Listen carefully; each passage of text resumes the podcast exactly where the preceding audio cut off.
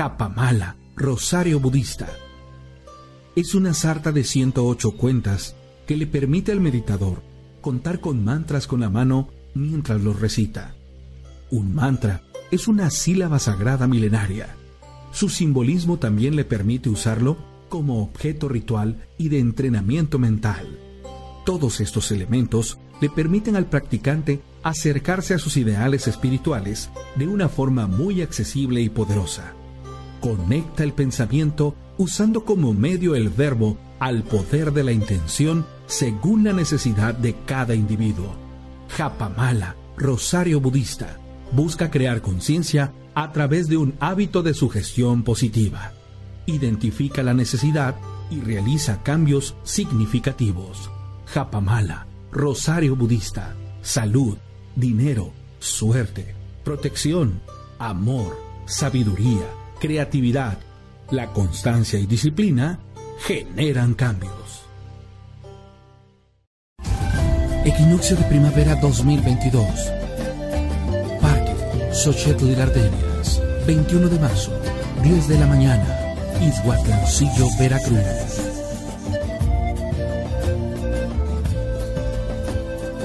Ven y celebra como nuestros ancestros la llegada de la primavera.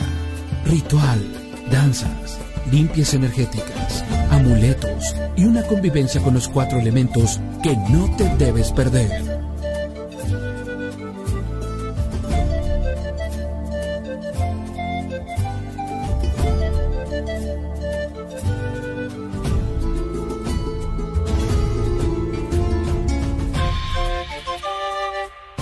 Equinoccio de primavera 2022.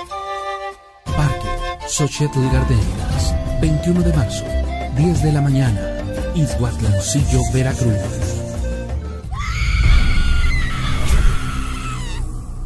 El siguiente programa contiene audios e imágenes perturbadoras. Véalo bajo su propio riesgo.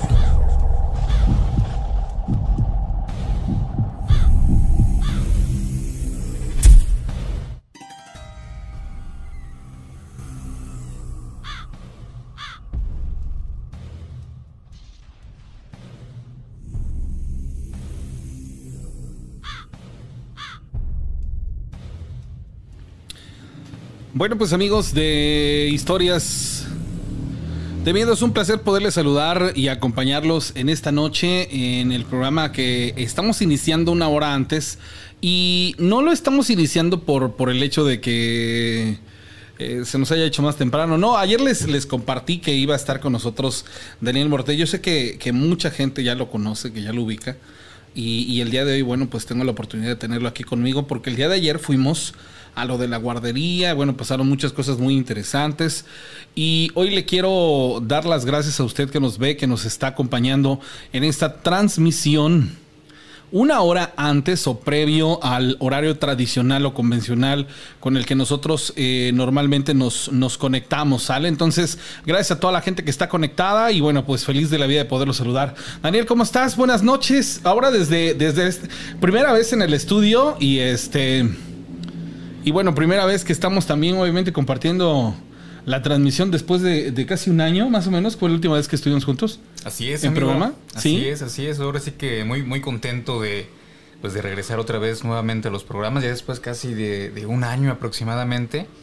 Ahora, pues venimos ahora sí que a los estudios de RM Multimedios y pues vamos a, pues, a darle un ratito al programa, ¿no? Bien, entonces, pues entonces para, para iniciar, señoras y señores, quiero saludar a toda la gente que está conectada, que se está conectando apenas en estos instantes.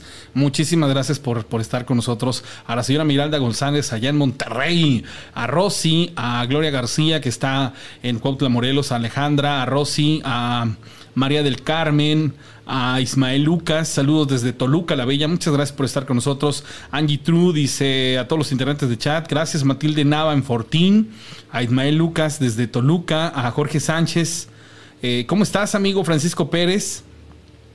A Teclado U en Santa Catarina, Juquila, Oaxaca.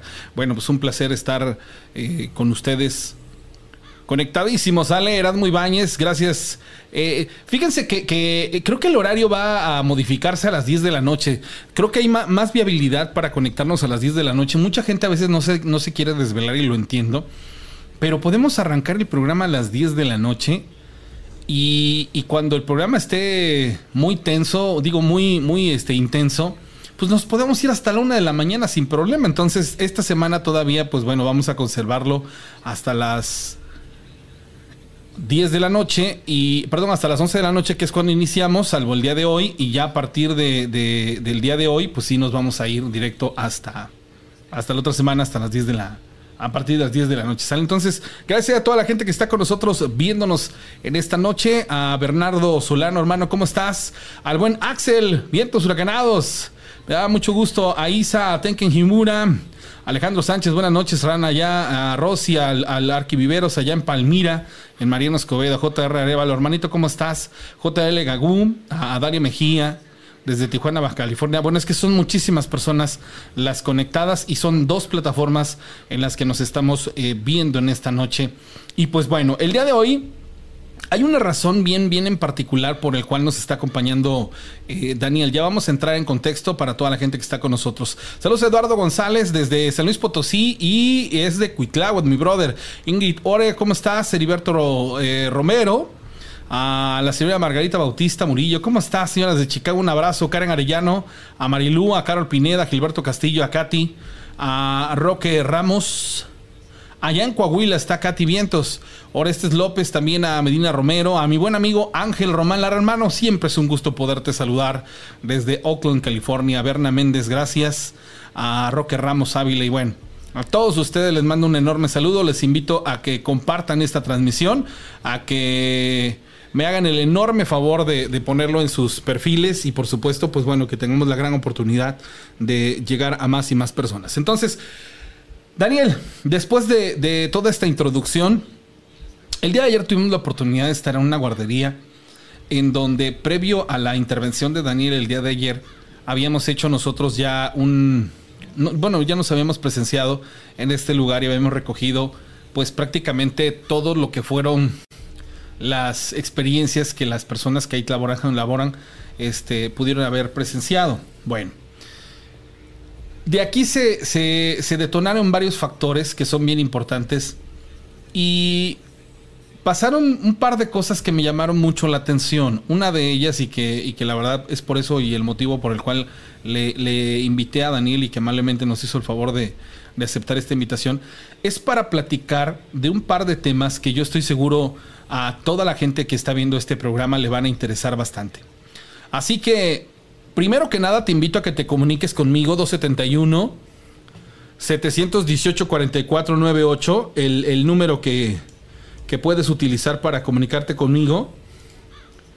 Y a ver, que, estoy aquí viendo que. A ver, aquí está. Ya lo quité. Tengo por ahí un, dibujo. A Daniel no, no, me había dado cuenta que lo. Lo tenía, perdóname, amigo. Ya está. Bueno, entonces el, asunto es este, Daniel. Hay muchas cosas, muchos factores, señores amigos que nos están mirando, que son determinantes para cuando nosotros empezamos a experimentar situaciones, sucesos o cosas que no tienen una explicación o una o un motivo aparentemente lógico, ¿sale? Muchas personas eh, de pronto vinculan este tipo de situaciones con una situación en particular y esto es hablar de brujería. La brujería es un tema que hoy en día está muy en boga, pero realmente, ¿qué es lo que esconde o qué es lo que está atrás de la brujería? A mí siempre me ha gustado mucho cuando se tocan este tipo de temas es hurgar o escarbar porque existen líneas por los cuales se manejan este tipo de tenores o temas, que contextualizados es por donde vamos a empezar.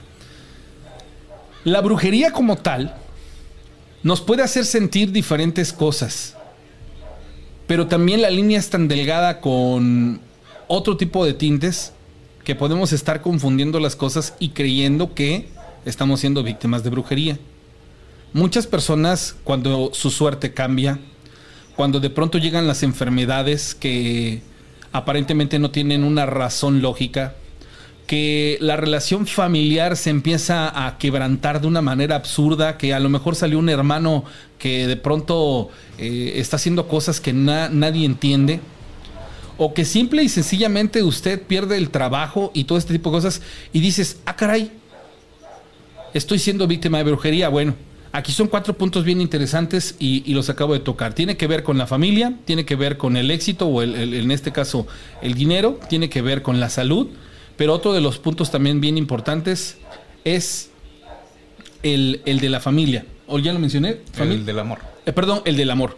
O tal vez eres una persona que de pronto ya no estás, digámoslo así, estable o bien con tu pareja. Empiezan a pasar muchas cosas. Inclusive llegan a decir, es que pareciera que nos quieren separados. Pero esas son las cuatro líneas a las que técnicamente la brujería puede atacar. Ahora bien, Daniel, viene, viene esta parte. ¿Cómo tenemos que interpretar toda esa, esta situación?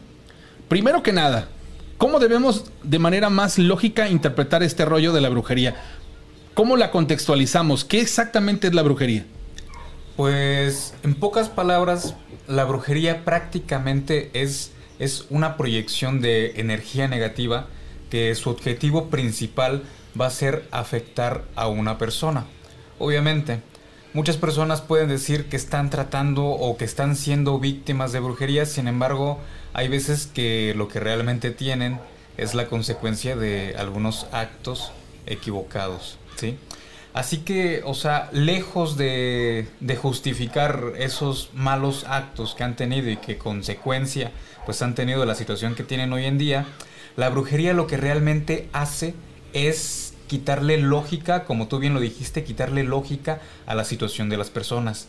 Entonces lo que va a hacer es tratar de atacar los cuatro pilares fundamentales que cualquier individuo tiene. En este caso pues van a ser esos. El pilar del amor, el pilar de la salud, el pilar de la familia, el pilar de la economía, ya que si afectamos a cualquiera de ellos, por consecuente, una persona se va a desequilibrar. Tú quítale, no sé, a una persona quítale el plano económico y dijeron por ahí, una, una relación, una relación sentimental puede fluir bastante bien, pero cuando llegan ciertas temporadas críticas en economía, definitivamente la... Se pues, tambalea. Sí, de hecho, aplica, aplica un dicho que dice que cuando el dinero sale por la puerta, no, cuando el dinero falta en la casa, creo el amor sale por la ventana. Algo, algo así dice ese dicho. Bueno, ahora, esto que estamos platicando, señores, tiene una, una situación muy en particular la sugestión, y hemos, es que nos, se han comunicado con nosotros diferentes personas presentando diferentes casos y digámoslo así, que hay una confusión acerca de, estos tenores, ¿no?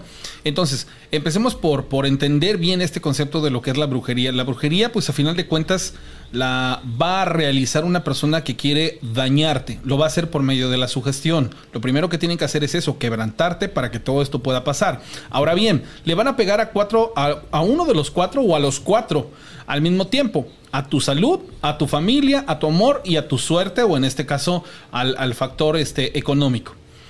Uno va a desencadenar el otro.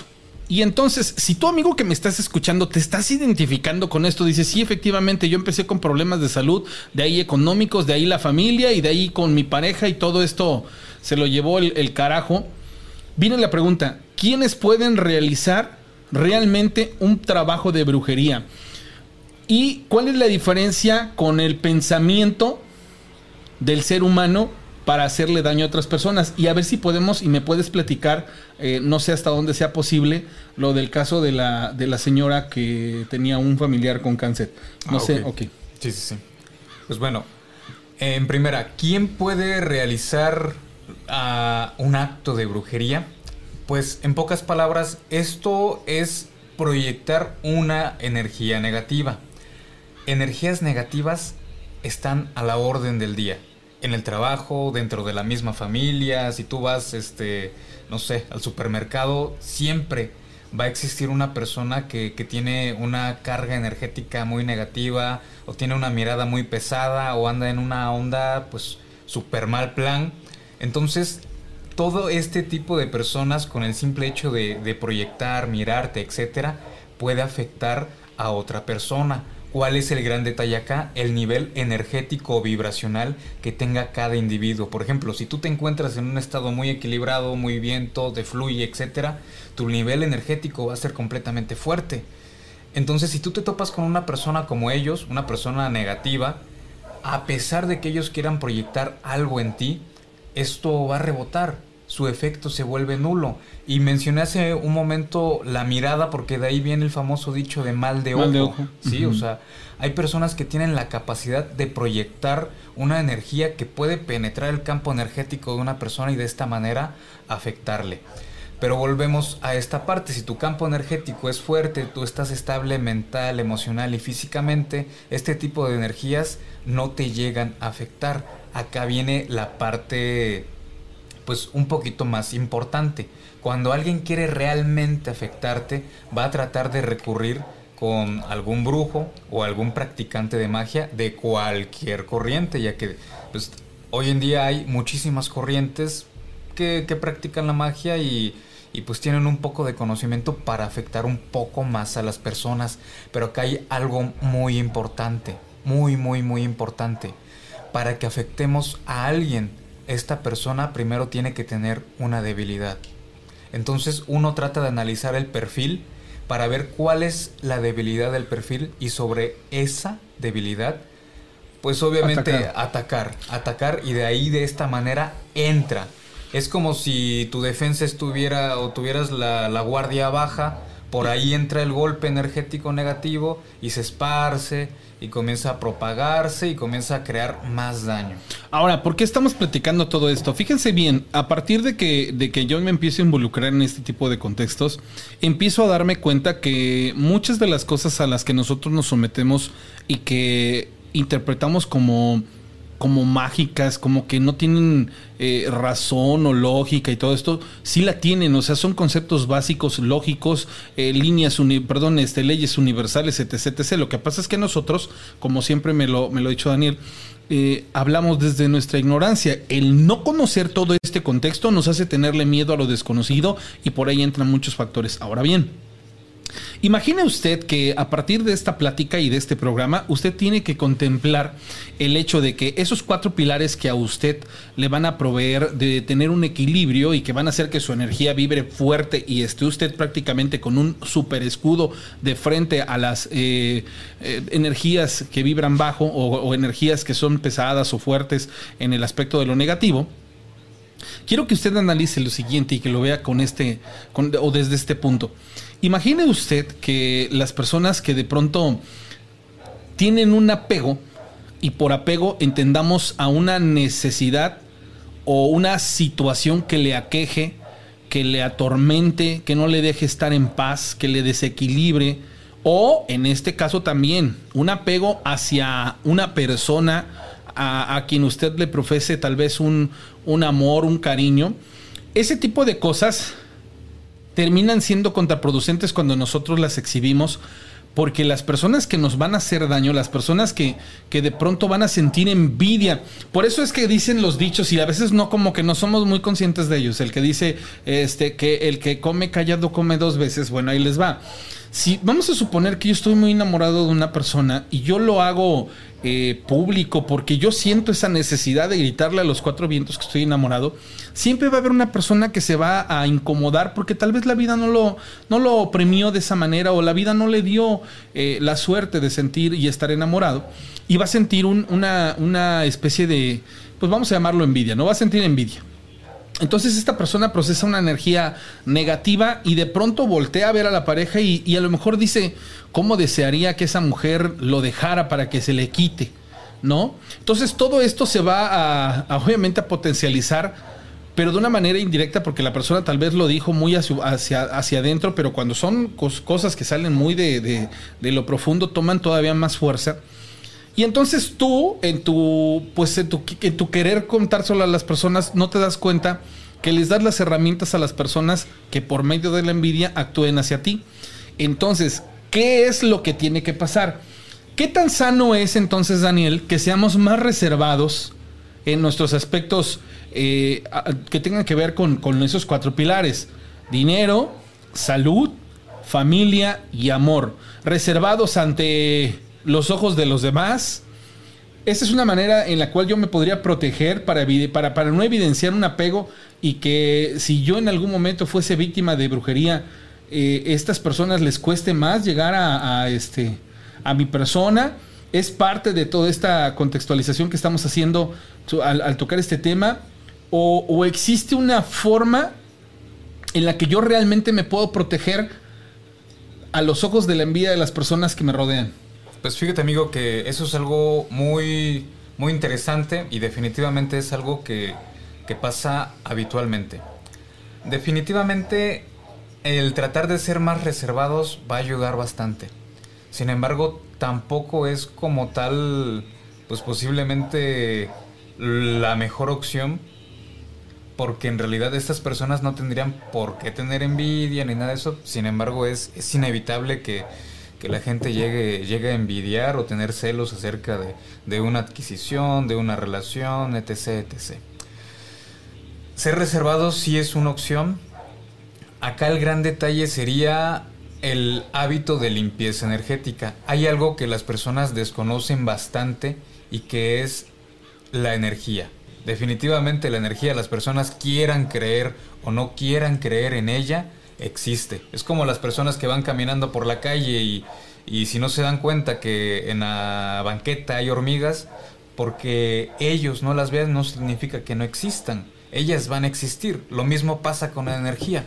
Aunque las personas, hay personas que, que estén un poco cerradas a, a, creer en este tipo de cosas, definitivamente las energías van a existir y van a afectar. Algo que tú decías mencionando los celos y la envidia hay muchas veces que las personas van a confundir realmente un caso de brujería con esto que sería una acumulación de energía negativa.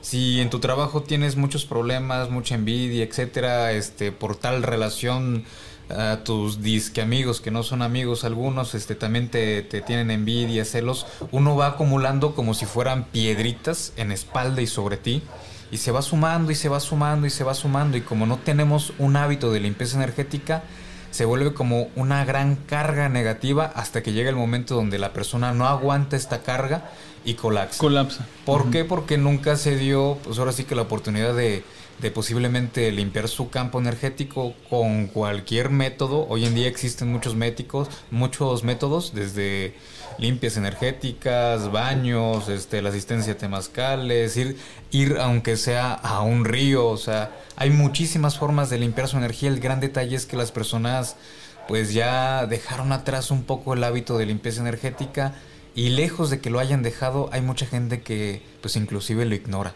Así como se lava en el cuerpo, también la energía necesita un hábito de limpieza. Bien, entonces, ¿entienden todos los que estamos ahorita conectados esta parte tan esencial y tan importante de el involucrarse en este tipo de contextos? A veces es difícil el darnos el tiempo de aculturizarnos y de crear un hábito de, de absorber conocimiento en tenores que a lo mejor igual de pronto no son importantes para nosotros, pero realmente sí son significativos. Nosotros somos energía. Y esa energía, por obvias razones y por diferentes situaciones, se va a ensuciar, se va a pesantar, se va a mezclar, van a pasar muchas cosas. Entonces, si nosotros queremos generar un cambio real en nuestra persona sin tener codependencia a algo en particular, porque lo importante, y lo decía ayer Daniel, y tiene toda la razón, cuando tú ayudas a una persona a salir del hoyo, la intención es que esa persona sufra un cambio verdadero y que no genere una codependencia a tu persona para estar bien. Eso es una, una digamos así, como que una, una regla que, que, Daniel lleva a cabo y que tiene toda la razón. O sea, sí es cierto. Si tú vas a buscar ayuda para solucionar, solucionar ciertos este, aspectos de tu vida, bueno, que esa solución sí sea verdadera y no que te hagan creer que la persona que está atrás de, hacerte sentir mejor, pues bueno, es la única o la que va a lograr cada que esté contigo que tú te sientas bien. No, porque somos y tenemos que ser no solo autodidactas, sino tenemos que entender que hay cosas que tenemos que aprender a resolver. Por eso siempre les he tocado el tema de los apegos. Ahora bien, ya que tenemos el contexto de, de- de los cuatro pilares a los cuales una, una persona nos puede atacar a nivel brujería, ya que tenemos el contexto de que somos personas que tenemos que actuar en medida de las circunstancias para precisamente prevenir esto, y, hablábamos de lo de las limpias energéticas, o en este caso hacer que la energía eh, pues fluya, ¿cuál podría considerarse un método casero, dos métodos caseros, tres métodos caseros, para que las personas puedan empezar a trabajar esta parte de el hacer que su energía pues empiece a fluir de manera positiva. Pues bueno, o sea, si nos vamos a métodos caseros, vamos a algo súper, súper sencillo que pues hoy en día cualquier persona puede, puede tener acceso a ello, que sería el uso de inciensos. ¿Ok? La mayoría de personas puede ir al mercado o, o a los centros, supermercados, etcétera, y comprar unas varitas de incienso. La utilización de, de este incienso, ustedes lo pueden para armonizar un espacio, pero también pueden tomar, no sé, tres, cuatro varitas de incienso, encenderlas y con estas varitas comenzar a pasarlo alrededor de su cuerpo. Lo que hace estos aromas es tratar de desprender y armonizar un poco el campo energético de las personas. Si ustedes los esparcen por su espacio, su oficina, donde estén trabajando, inclusive en el hogar, va a causar un efecto similar. Sin embargo, vamos un poquito para que entiendan esto, ¿no? Los aromas que tienen los inciensos, la mayoría son algo sutiles. Y al decir sutil me refiero a que son suaves y su efecto también va a ser como tal, pues ligero. Si ustedes tienen un problema más grande con, con alguna, con algún espectro, con algún espíritu, mm, no les va a ayudar tanto. Solamente va a ayudar con personas que, que están tolerando nada más cosas sencillas como lo que sería este un poco de, de mala vibra, ah, problemas con la misma familia, ¿no? Cosas, cosas más sencillas. O sea, si ya tienen un problema más grande, esto definitivamente no les va a ayudar. Tendrían que buscar una ayuda, ¿no? O sea, de una persona que tenga ya el Ah, conocimiento. es de que depende de qué, de qué situación estén pasando, porque ahí sí ya sería ver cómo, cómo es el problema.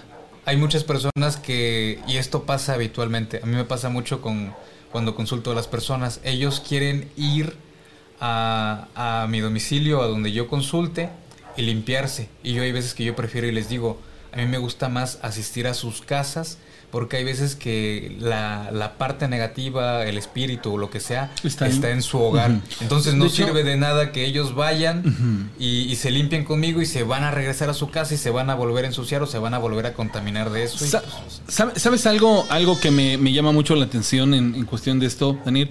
Ayer una persona me decía, ¿sabes algo? Hace un año o dos Daniel vino a mi casa y vieras qué tranquila quedó. Y esto porque lo experimentamos el día de ayer con, con el hecho de la guardería, que la verdad tiene una energía así súper densísima y al final de todo lo que se hizo, era un lugar tan, tan pasivo, tan, tan, tan ecuánime en, la, eh, a veces que en la vibración de, de las personas que estábamos ahí con el contexto de la casa o con el lugar, que dices, ¿qué tan importante viene, viene a ser todo esto y qué tan lejanos estamos a veces de situaciones tan simples, ¿no? O sea, realmente nosotros no estamos acostumbrados a nada de esto y queremos pensar mejor que, ay, que, que los fantasmas, ay, que los espíritus, que los demonios, que la brujería, que la envidia y todo este rollo, pero no lo logramos no nos logramos comprometer y compenetrar en estos temas que son tan interesantes y que, y que son tan, pues, simples de, de interpretar, porque a veces, créemelo, eh, hay cosas que- que parecieran ser muy, muy fuertes y no, ¿eh? Si, si algo, algo he aprendido con él y a lo largo de todos estos tiempos es que todo tiene una razón, todo tiene un porqué,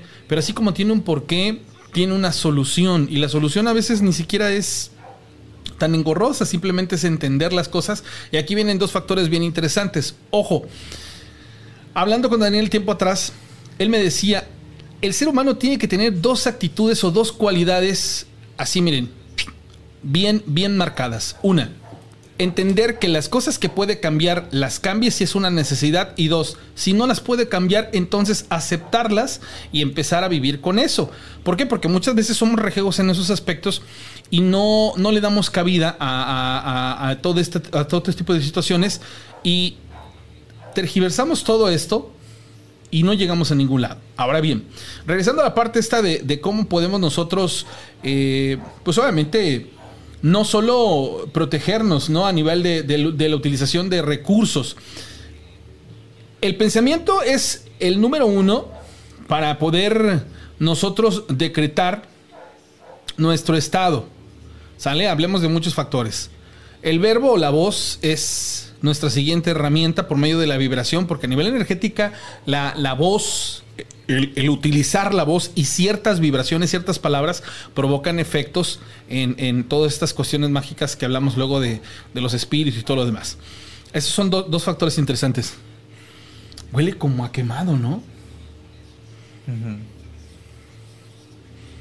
Pero como a... Ah, ok, de fuera, ¿verdad? Perdón, nos llegó un olor a madera quemada y sí me, me, extrañó muchísimo. Pero bueno, entonces ese, es otro, otro, este, otro factor. Y luego el, entender, señores, que podemos nosotros utilizar amuletos, utilizar lociones, utilizar inciensos y realmente nosotros empezar a trabajar más armoniosamente con la energía y a podernos enfrentar a casos como el que fuimos ayer. A veces, por ejemplo, yo me, han preguntado, oye Rana, ¿y cómo es que, que, te proteges? ¿Y cómo es que... Primero tengo que entender la circunstancia y de ahí utilizar las herramientas con las que he aprendido a lo largo de estos años para poder llegar a ese lugar y no impregnarme de la energía y no ser víctima de, de que me drenen la energía y de no tener a lo mejor una, una este, impregnación de algún espíritu, de no llevarlo y todo este rollo. Pero eso es porque empieza uno a documentarse y todo lo demás. Ahora, Daniel, las personas que están en su casa, quien ahorita nos está mirando, si se identificaron con uno de estos contextos, con, con una de estas cosas que hemos platicado, llámese suerte, llámese familia, llámese amor, llámese salud, y en estos instantes están diciendo, yo estoy siendo víctima de brujería, ¿qué paso es el que sigue para identificar si esto es una realidad o qué paso es el que tienen que hacer una vez que se identificaron con lo que nosotros estamos platicando para poder empezar a buscar una solución? Pues primero que nada, amigo, que si están mal en cualquiera de los cuatro pilares que volvemos a repetir y para que la gente medio vaya entendiendo y no se pierdan en la plática, los cuatro pilares que son el amor, el dinero, la salud y la familia. Cuando hay una afectación exagerada en cualquiera de estos pilares, definitivamente hay algo más allá. ¿Por qué? Porque una vez que una situación sobrepasa los límites de la razón, es porque tiene que ser creado por un agente externo o algo más allá. Es como, por ejemplo, una persona que, que no sé, lleva medio año, un año desempleados y esta persona está constantemente tocando puertas, constantemente buscando, pues definitivamente, a como en la magia se conoce, tiene el camino del dinero o el camino de la economía cerrado. Esto para la magia se conoce como caminos cerrados o cierre de caminos. ¿sí? Cuando algunas personas van con algún brujo o algo así, lo que se solicita es lo que la gente conoce como salación o un cierre de caminos. ¿La salación cómo se puede provocar? A ver, pongan atención. ¿Cómo puedo saber si he sido víctima de salación? Pues, por ejemplo, vamos a lo mismo. La salación va dentro de casi del mismo trabajo de un cierre de caminos. El cierre de caminos trata de afectar los cuatro pilares y la salación, por ende, trata de afectar lo mismo. Fíjate, tú quítale dinero a una persona y definitivamente va a tener problemas con su pareja, ¿sí? Quítale a esta persona a su pareja y de salud. Eh, obviamente va a comenzar a bajar todo. ¿Por qué? Porque este tipo de problemas, la aglomeración de, problemas y problemas y problemas comienza a afectar el sistema inmunológico de las personas y ahí crea una condición pues débil en, en, la salud de las personas. Y si ya tienen una condición o algo, esto lo empeora un poco más. Entonces es como un efecto dominó que se va algo sobre algo sobre algo hasta que llega un momento donde la persona queda completamente sola. Ya no tiene amor, ya no tiene salud, ya no tiene dinero y hasta su propia familia ya se alejó. Esto Y le dan la- termina, termina por darle la espalda, ¿no? Que es, que muchas veces cuando dicen, hasta la familia me dio la espalda, Sí. ¿no? Eso, eso definitivamente, cuando una persona ya llegó a este Punto. estado crítico, esto es definitivamente provocado por algo más. O sea, hay algo que para la filosofía conocen como PRS, que es el principio de razón suficiente, ya no hay razón para que esto le esté sucediendo a una persona. Ahora, si usted que nos está escuchando siente que todo esto de lo que le platicamos le es familiar, interésese por encontrar de manera eh, propia como autodidacta una solución. Muchas veces hay mucha gente en Estados Unidos que no tiene cercanía a una persona, por ejemplo, como tú, que los pueda hacer una limpia energética y en su mayoría buscan la asesoría o la ayuda a distancia. Pero también obviamente entendamos que hay personas que necesitan eh, practicar ciertas, ciertas cosas para, para poder eh, salir de eso. Ahora, si ya te tocamos el tema de las personas que de pronto ven sus caminos cerrados y que no fluye eh, nada en su vida, ¿qué acción pueden tomar para empezar a abrir esos caminos? Pues primero que nada, ah, en el momento en que ellos toman esta iniciativa de, de querer cambiar, de querer hacer algo por, por salir de este hoyo, entra una parte muy importante que a muchas personas les pasa, que es comenzar a buscar ayuda y tocan puertas, pero desafortunadamente las puertas que tocan solamente los llevan a hundirse más. ¿Por qué? Porque hoy en día pueden encontrar muchos grupos de, de magia y de brujería que supuestamente ah, pues están ofreciendo ayuda y cosas así, pero no les, no les ayudan absolutamente en nada, ¿no? Así que, o sea, hay personas que sí la tienen un poco difícil. La misma condición que, que tienen, por la polaridad negativa que tienen, los llevan a, atraer más negatividad. O sea, a personas que, que no les van a ayudar. Entonces acá más que nada es uno, o sea, si tienen la opción de, de comenzar a, a hacer algo de la manera como tú dices, autodidacta, pues a lo mejor podemos comenzar a compartir unas cuantas, unos cuantos consejos, unas cuantas recetas para que ellos mismos puedan, puedan ayudarse y de esta manera pues ellos mismos comiencen a, a como que poner a, en una balanza el cambio que sienten después de realizar este tipo de cosas. O sea, eso sería una manera que, que nosotros podemos tener y de buena fe y de buen corazón de compartirles para que ellos comiencen a hacer. Ok, ¿Por sí, qué? sí. Porque definitivamente una ayuda a distancia, la distancia siempre implica o, o va a distorsionar un poco todo. Hay muchas personas que dicen, sí puedo consultar a distancia, sí puedo hacer varias cosas, definitivamente se puede hacer, pero nada, nada, nada, nada, nada, comparado como hacer algo presencial con las personas. Ok, entonces, si habláramos de los cuatro pilares, tengo problemas con la familia, eh, eh, me he dado cuenta que me están pasando cosas que antes no ocurrían, mucha discordia, mucha envidia, todo esto. ¿Qué puedo empezar a hacer o qué puedo empezar a, a- a desarrollar para armonizar, ojo, para armonizar mi casa a nivel familiar? Pues es como todo, amigo. O sea, primeramente, si tenemos problemas en casa, ¿qué familia no tiene problemas en casa? O sea, como muchos filósofos lo dicen, ah, convivir con cualquier otro humano es difícil. Así sea tu pareja, así sean tus hijos, tus hermanos, inclusive tus mismos padres.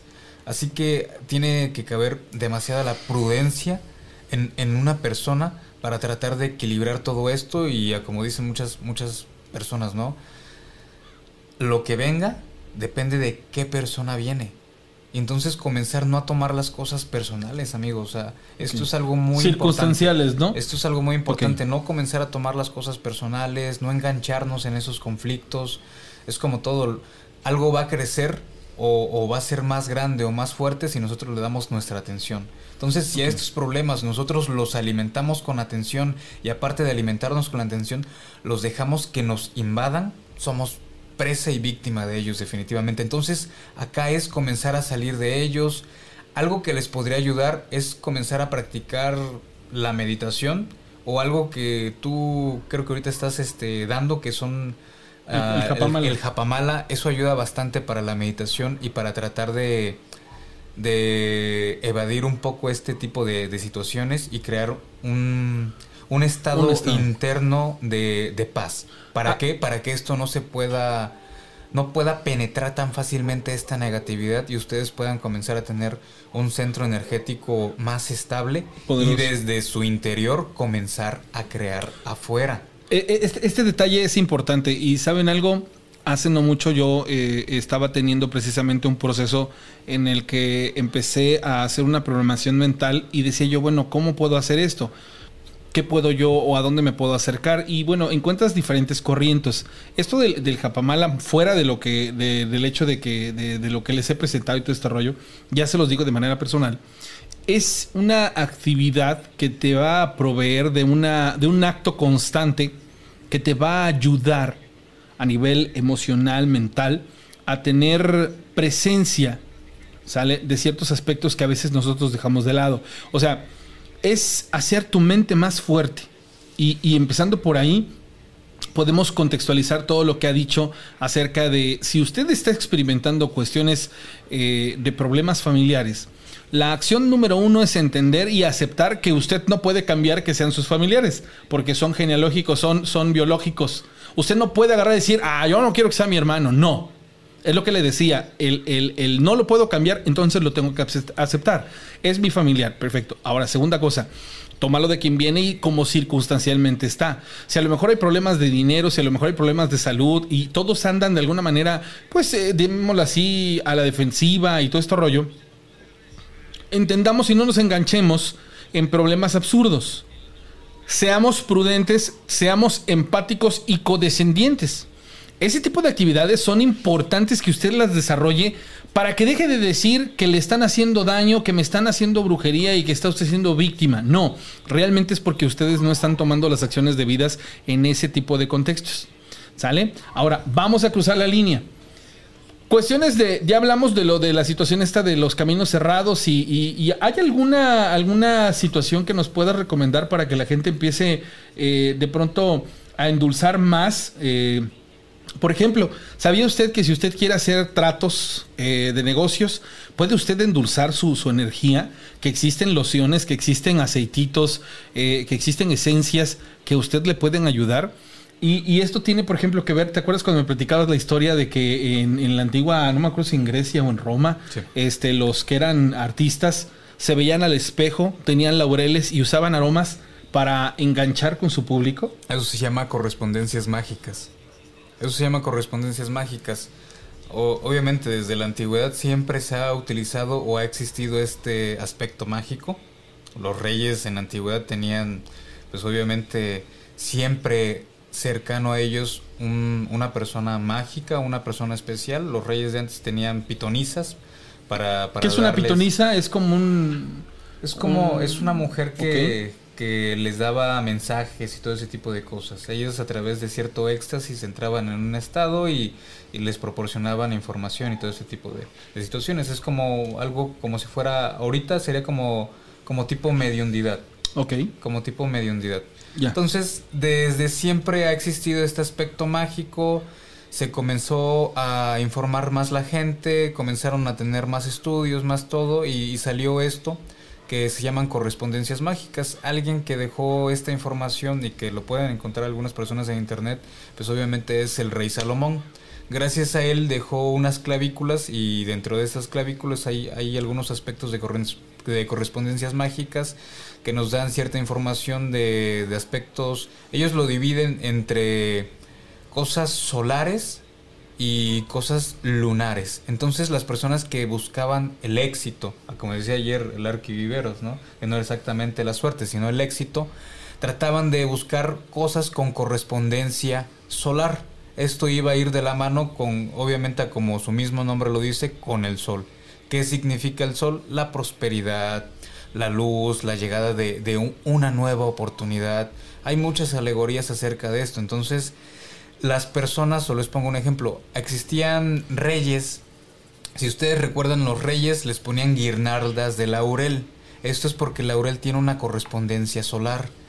Lo que tú comenzabas a platicar, se supone que se, en la etapa medieval se compartió un pequeño ritual donde a las personas que se dedicaban a, cantar y que entretenían a los reyes, todo esto, antes de acudir a, este espectáculo, ellos detrás de un espejo ponían un poco de laurel en forma de cruz. El laurel por la correspondencia solar que da obviamente buena suerte, éxito y, más confianza y todo esto. Y atrás del espejo, ¿por qué? Porque el espejo lo que tiene en su función es duplicar va a duplicar el efecto de algo. Entonces lo que ellos hacían era ya sea cantar enfrente del espejo o comenzar a hablar, orar y este tipo de cosas. ¿Para qué? Para duplicar el efecto que tiene la hora. Entonces cuando ellos llegaban a sus presentaciones, ellos tenían súper éxito y aparte de que iban súper confiados, etc, etc. Esto va sumado por una parte sí, ah, pues podríamos decir que mágica y otra que obviamente es una preparación. Si una persona se prepara antes de salir al aire o lo que sea, obviamente que va a salir con más confianza, y todo eso. Entonces también entra dentro de la parte de la sugestión. Es, es, es, eso, es, eso es importante. O sea, mientras tú tengas una sugestión en positivo, muchas cosas en tu vida o a lo largo de tu vida van a modificarse. Realmente lo que nunca hacemos es eso, sugestionarnos en positivo. La mayoría de las veces nos sugestionamos en negativo y provocamos efectos y cambios eh, drásticos en la vida que convencionalmente llevamos. Y esto lo hacemos porque, digamos así, que no estamos acostumbrados a, ver el lado bueno de las cosas, sino siempre el, lado negativo. También ojo, eh, porque hay un, hay un error que, generalmente cometemos los seres humanos cuando a veces somos extremadamente positivos o somos muy, muy positivos. Porque ese también es un factor bien, bien interesante y, experimentarlo está todavía más. Miren, habemos personas que todo lo que nos pasa alrededor, sea bueno o malo, siempre le queremos dar un tinte de bueno. Cosas buenas, pues obviamente no tienen ningún efecto. Pero imagine usted que se la pase teniendo situaciones que le aquejen, que le atormenten, que le provoquen una inestabilidad y que inclusive esté usted consciente de que las situaciones están pasando de una manera, eh, pues digamos así, mala leche o mala onda y que todavía usted le quiera ver el lado positivo. La verdad es que cometemos ese gran error. ¿Por qué? Pues porque digamos que somos excesivamente positivos y queremos eh, hacer y, decir que, que hasta lo peor le vamos a sacar pues el lado bueno. Bueno, la realidad es que no, señores. La realidad es que de esa manera le estamos diciendo a la vida que no sabemos poner límites. Y a mí me quedó muy claro y sí es cierto. Y cuando uno empieza a tomar acciones, cuando uno empieza a realizar eh, situaciones que empiecen a acabar con ese tipo de cosas, empieza uno a tener cambios drásticos en el actuar y en el pensar y en el estar. O sea, realmente cuando usted, si usted se identifica conmigo en lo que le estoy diciendo, cuando usted experimente una situación que le aqueje, que le ponga mal, y usted está acostumbrado a verle el lado, el lado la cara buena, diga usted, no, es, no está bien. Y, y acepte usted que lo que está pasando está mal. Y lo que sigue de esto es enfrentar la situación. Y si hay que poner límites, si hay que desenmascarar, si hay que hacer, lo tiene que hacer usted. ¿Sabe por qué? Porque si usted no lo hace, lo que sigue es empezar a experimentar los, digamos así, los ecos de esa mala decisión. ¿Por qué? Porque a lo mejor en ese momento fue una situación que muy en particular se cuadró dentro de algo que no le hizo un daño muy severo. Pero eso no lo, no lo va a evadir de que más adelante sí le pase algo que de manera inevitable usted cambie su manera de vivir por esa situación. Pero ¿y todo por qué? Porque usted no enfrentó la realidad, no enfrentó esta, este, este tipo de situaciones. Hay muchos contextos muy interesantes si, si habláramos acerca de la brujería. Pero lo más importante y lo que más nos interesa es que ustedes empiecen a identificarse con todo, toda esta información que estamos platicando. El programa se ha caracterizado por, por darles un contenido en el que ustedes se puedan ayudar, en el que ustedes puedan hacer más cosas de las que convencionalmente hacemos por estar bien.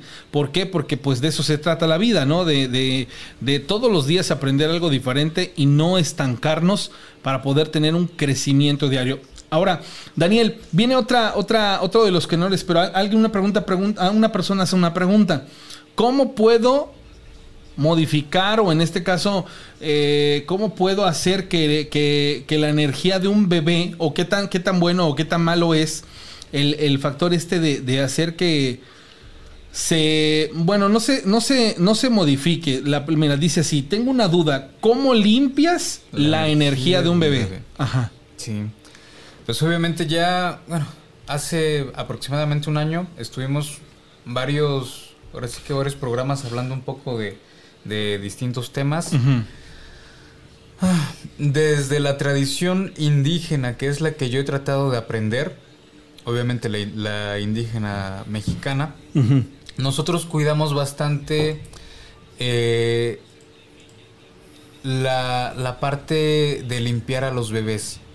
Por ejemplo, nosotros decimos que hay plantas o hierbas para adultos y hay plantas o hierbas para niños. Entonces nosotros no vamos a, limpiar o a bañar con las mismas plantas que limpiamos o bañamos a un adulto que a un niño. ¿Por qué? Porque definitivamente la energía y lo que antes se conocían como humores no, no son iguales. Ah, la parte de, de los bebés es cuidarlos bastante, bastante, bastante porque es que ellos todavía no tienen bien asentado por completo a su espíritu. Entonces se cuida bastante la energía de ellos y es por eso que dentro de todos los mitos que hay acerca de, de nahuales y brujas, pues siempre van a buscar a, los bebés. ¿Por qué? Porque son más, aparte de que tienen inocencia, son más vulnerables a, a desprenderse de su esencia. En la cultura indígena se le llamaba tonalí Tonalí era, era la, esencia del espíritu y también era Tonalí el, espíritu animal que les iba a tocar a, los bebés, ¿sí? Entonces, esto era lo que iba a ser el punto de atención de, de brujas, de nahuales, etc. Debido a que los bebés hasta que son bautizados o son reclamados en alguna corriente, ellos, por así decirlo, ya están un poco más sellados ante esto, esa como se podía tratar de trabajar más con ellos. Acá lo importante para la persona que pregunta, o sea, no sé exactamente cuál sea la edad del bebé, o sea, si es un bebé bebé o, o ya es un niño de tres años en adelante, algo así. Si es completamente un bebé, si el, el pequeño tiene o la pequeña tiene entre de 5 años para abajo, lo más recomendable es utilizar una planta, si están acá en México, una planta que se llama huele de noche para la cultura indígena mexicana, el huele de noche era una planta muy noble y que al niño le ayudaba en dos aspectos, que era curar susto y curar el mal de ojo. Entonces cuando nosotros bañamos, ponemos a hervir en un recipiente de 3 a 5 litros de agua esta hierba y después de, de que quedó hervida, bañamos al bebé o al niño por completo, ellos les vamos a, los vamos a reconfortar y vamos a tratar de ayudar que, que su espíritu y todo lo negativo que está quede, quede despojado. Les explico por qué. El baño caliente lo que hace es abrir los poros. Así sea un adulto o un bebé se abren los poros y a través de los poros abiertos las propiedades de las plantas van a ingresar al cuerpo y van a comenzar a crear una pues una limpieza más interna de los, de los cuerpos energéticos que, que están más, más profundos.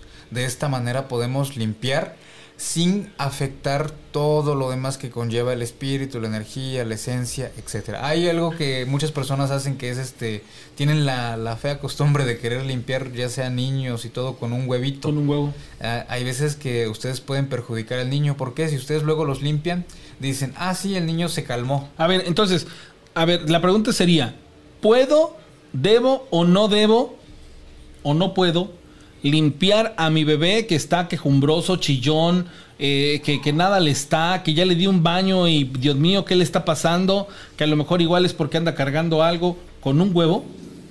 Ah, por ejemplo, vuelvo a lo mismo. Si es un bebé, les afecta. ¿Por qué? Porque se calma al momento, sin embargo, les cambian el humor. O sea, acá el gran detalle es que al niño le cambian el humor y, se ponen como la gente conoce que, están aquebrantados. Van a estar muy chilloncitos porque el huevo lo que hace es, es absorber de más. El huevo o es el, huevo es un elemento vivo que va a tener es un elemento vivo que va a tener las propiedades de absorción. El gran detalle es que él va a absorber la energía negativa el detalle es que el huevo puede llegar a absorber más. ¿Por qué? Porque con el huevo no sabes qué tanto estás absorbiendo o qué tanto estás quitando. Si tú limpias a un adulto, pues obviamente nada más le vas a quitar el exceso, pero con un niño puedes absorber de más. Entonces cambias, cambias un poco y hay personas que van a decir, no, no es cierto, algo así. O sea, esto es debido a que en, en, estas prácticas indígenas hay personas que tienen más cuidado con los bebés. O sea, a los bebés es casi lo, lo más que le tienen cuidado. Entonces es a donde ellos se han dado cuenta que, que hay cosas especialmente para ellos. Uh, Ingrid pregunta y dice que ella tiene la duda de que si su hijo se cayó y está espantado con el huele, con el huele de noche pasara, que es la misma persona que preguntó, si les ayuda, pueden conseguir, o tú Ingrid puedes conseguir el huele de noche y una planta que se llama hierba de susto o hierba de espanto.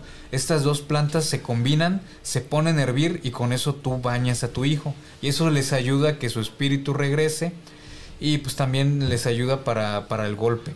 También lo que pueden hacer es combinar este baño y al finalizar el baño puedes conseguir una medida de espíritus de untar, eso se consigue en los mercados, espíritus de untar y al niño se le pone espíritus de untar en la cabecita y en los pulsos de, los, de las manos. De esta manera ayudamos a que, obviamente, como su mismo nombre lo dice, el espíritu del, del niño retorne a su cuerpo. Entonces, esto es algo que, que tú puedes usar, Ingrid. El, el, asunto está en que realmente nosotros pongamos atención a todo esto que nos aqueja o que nos pasa y empecemos a tomar acciones positivas para programar eh, nuestra persona eh, eh, basado en, en, en esto y empezar a trabajar de manera eh, en, en, beneficio pues propio, es lo que les decía ser autodidactas con este tipo de cosas y de pronto empezar a generar cambios. Ahora, si usted que nos está viendo se identificó con algo de los temas que hemos tratado, yo sé que, que de pronto la gente dice, y las historias, bueno, a ver, lo que, de lo que se trata también es que cada que escuchemos las historias tengamos como contexto y como base datos eh, importantes, pues, para poderle dar una interpretación más, más justa y lógica. Porque yo he visto que mucha gente pone eh, en los chats de los programas cuando hay ciertos personajes que son muy tagentes y muy específicos en las cosas y, como que siento yo que los desequilibra porque ustedes le quieren ver el punto mágico o el, punto de ciencia ficción a las cosas cuando realmente todo tiene una lógica y un porqué y todo a, nuestro alrededor, digo, lejos de que tenga la lógica y sea un porqué, pues es el hecho de que nosotros podemos contrarrestar este, el, el hacer o deshacer sobre estas situaciones y, y dejar de, ¿cómo decírtelo? Dejar de experimentar cosas que muchas veces, pues bueno, vienen en decremento de nuestra persona. Pero ahora, ¿quieren ustedes preguntar algo en, en, específico sobre el tema de la brujería? Es momento de hacerlo. O quieres llamar y quieres este, que en estos instantes escuchemos tu caso y poder saber si esta es una situación real lo que tú estás experimentando. Te voy a dar un número. 271 718 4498 Márcame, dime qué estás experimentando y este es el momento para que tú en este instante, si traes ese aquejo de que digas, ah, es que creo que me están haciendo brujería y hoy quieres descansar más tranquilo y saber si realmente tú estás siendo víctima de eso o no lo estás haciendo, esa es tu historia de terror. Cuéntame tu historia y en estos instantes te vamos a poder decir si realmente tú estás siendo víctima de brujería o no lo estás haciendo. Dos, si tú eres una persona que en tu casa experimentas cosas paranormales, sientes que las energías están atroces y que las cosas no, no fluyen, ¿Quieres invitarnos a, tu casa? ¿Quieres que hagamos lo que hicimos? O bueno, lo que hizo Daniel en la guardería. ¿Quieres este, que, que realmente cambie tu interior? Márcanos e invítanos. Eso sería algo sensacional, ¿sale? Saludos a Mario desde la Ciudad de México, le mando saludos a Silveón, a Florecita, a Rosy, a JMX, a todos los conectados, ¿sale? 271-718. 4498, que no te dé pena, no pienses que, ah, es que me van a escuchar y van a pensar, no tengas miedo de saber este tipo de cosas porque es bien importante que, tomemos cartas en el asunto cuando sintamos que este tipo de cosas empiezan a pasar. Ahora, sucesos externos a nosotros como personas que nos pueden hacer determinar que estamos siendo eh, víctimas de brujería. Tres, tres factores que quisiera saber, Daniel. Una, llegué a la puerta de mi casa y me encontré un montón de tierra negra. ¿Qué significado tiene y qué puede estar pasando por ahí? Pues dos, dos cosas, ¿no? Una, tierra negra no, no específicamente significa que sea tierra de panteón volvemos a lo mismo. Si tú quieres dañar a una persona, lo primero que tienes que dañar es el equilibrio de ella. Entonces, posiblemente puedes tratar de sugestionarla primero, ¿sí? No especialmente significa que sea tierra de panteón. Puede ser lo primero que es tratar de sugestionarte. En el dado caso de que sí sea tierra de panteón, lo que se hace es tratar de limpiar la entrada de tu casa. ¿Cómo la puedes limpiar? Puedes preparar una cubeta con agua, vinagre, cloro. Si quieres combinar más cosas, puedes ir a puedes ir al mercado y comprar agua de, de retiro, agua de limpieza. Eh, o puedes regar con un poco de agua bendita y mezclar todo esto y comenzar a lavar la entrada de tu, de tu casa. Esta tierra se tiene que disolver y tú comienzas a, lavar y regas bastante agua, abundante agua, abundante, abundante, abundante agua. Acá el gran detalle, amigo, es que Ay, o sea, ya, ya tiene bastante tiempo que. Pues que la gente ya ha dejado de utilizar este tipo de cosas por dos razones. Mucha gente antes entraba a Panteón y era por dos razones. O estaban dentro de una religión con, con muertos, eran muerteros, o eran este tipo de personas que, que están muy apegadas a, a Panteón. Pero hay personas que, que han comenzado a meterse en todos estos rollos sin saber las responsabilidades ni las consecuencias. Entonces, imagínate y nos vamos por la parte de la lógica. Tú vas a un panteón sin el conocimiento adecuado y tomas tierra de una tumba, etcétera. ¿Tú crees que, ese difunto te va a hacer caso a ti y va a decir, ah, ok, este, te, te tiro acá para que molestes a esta familia? O sea, si no tienes ninguna facultad, ni, ni siquiera tienes autoridad dentro del plano espiritual, lo único que va a conseguir esta persona es cargarse un muerto ellos mismos. Entonces el muerto no va a comenzar a molestar a, la familia donde se dejó la tierra, sino que va a molestar a quien ingresó.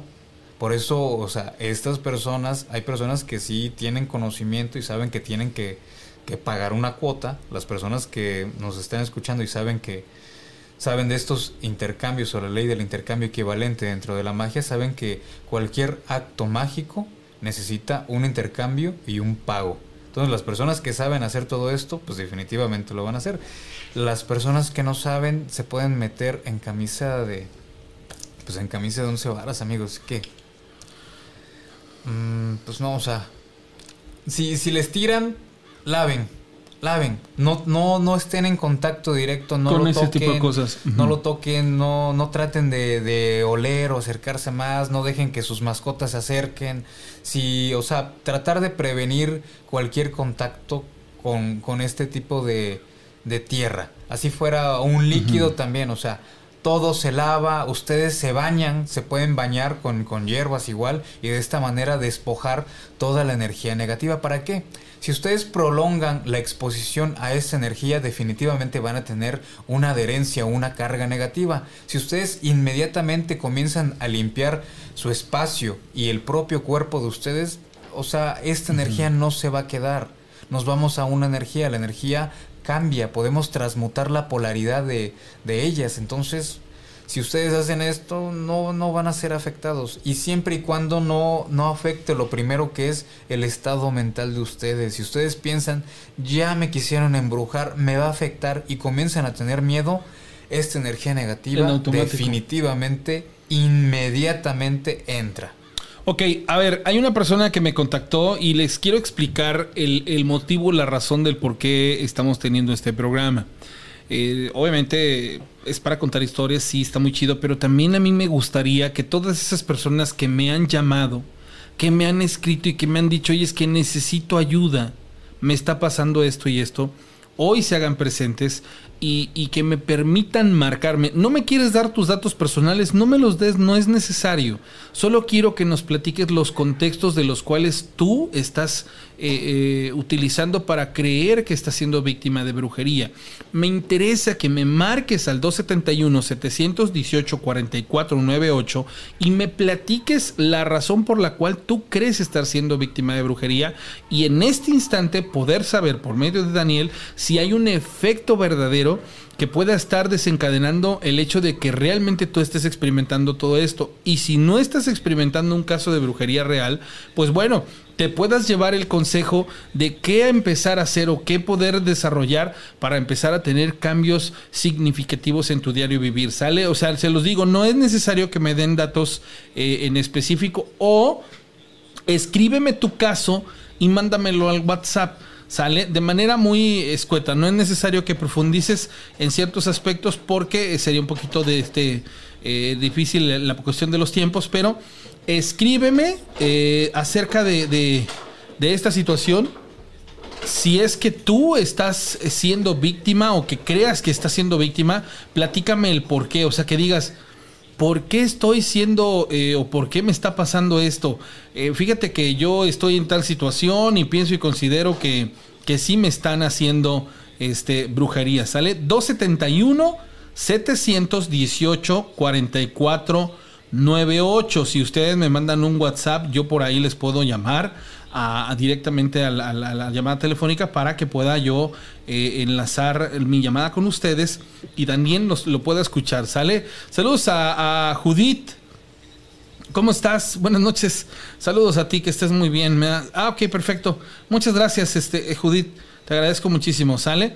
Entonces ahí, podemos eh, saberlo. Pero bueno, a ver, siguiendo con, con el, contexto esto de, lo, de la brujería, Daniel, ¿qué pasa con esas personas que de pronto no hacen caso a, este tipo de, situaciones y que son a veces bien, bien, bien evidentes, ¿no? Em, me, preocupa muchísimo y lo voy a decir así porque hay cosas que la gente de pronto deja de lado y, no les da la fuerza, pues, o no, más bien no les da la importancia que estas pueden llegar a tener. Y esto ocurre mucho, ojo, entre las nueras y las suegras. Quiero tocar ese tema porque es bien importante. Normalmente en las relaciones, no sé por qué extraña razón, digo yo la verdad, honestamente nunca lo experimenté, pero ¿cómo se dan este tipo de situaciones de que la suegra, el día que fuimos a lo de la vigía ovni, nos encontramos una señora que su plática en la bajada fue de, a mí mi suegra me confesó que hizo de todo para separarme de su hijo pero nunca lo logró. Ahí, bajo este contexto de lo que te platico, ¿qué pasó? ¿Por qué la suegra, a pesar de haber hecho cochinada y media, nunca logró separar?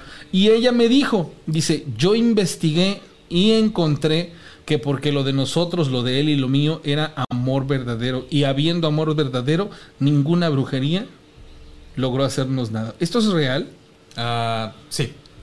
Ok. Sí, sí, ¿por qué? Porque definitivamente hay, hay un factor que es correspondencia, correspondencia entre la pareja y, amor verdadero.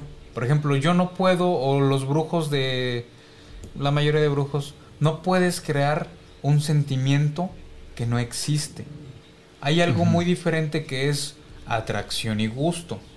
Hay parejas que definitivamente se van a atraer o van a tener una atracción visual, una atracción intelectual, una atracción inclusive hasta sexual, pero esto no significa que sea amor verdadero. Entonces, si hay muchas personas que, van y que quieren un amarre, este, por favor, amárralo y todo eso. El que tú sujetes a una persona, a ti a la fuerza, no significa que se va a quedar y que él va a estar contigo, o sea, de, de, maravilla. No, o sea, lejos de que eterno. No significa que, que van a estar de maravilla. O sea, la mayoría de personas que recurren a un amarre es, es termina en una relación súper conflictiva. ¿Por qué? Porque la persona, como no existe un amor verdadero, es tenerlo a la fuerza, entonces la persona va a comenzar a sentirse tan incómodo que, que ya, o sea, se van a tratar mal.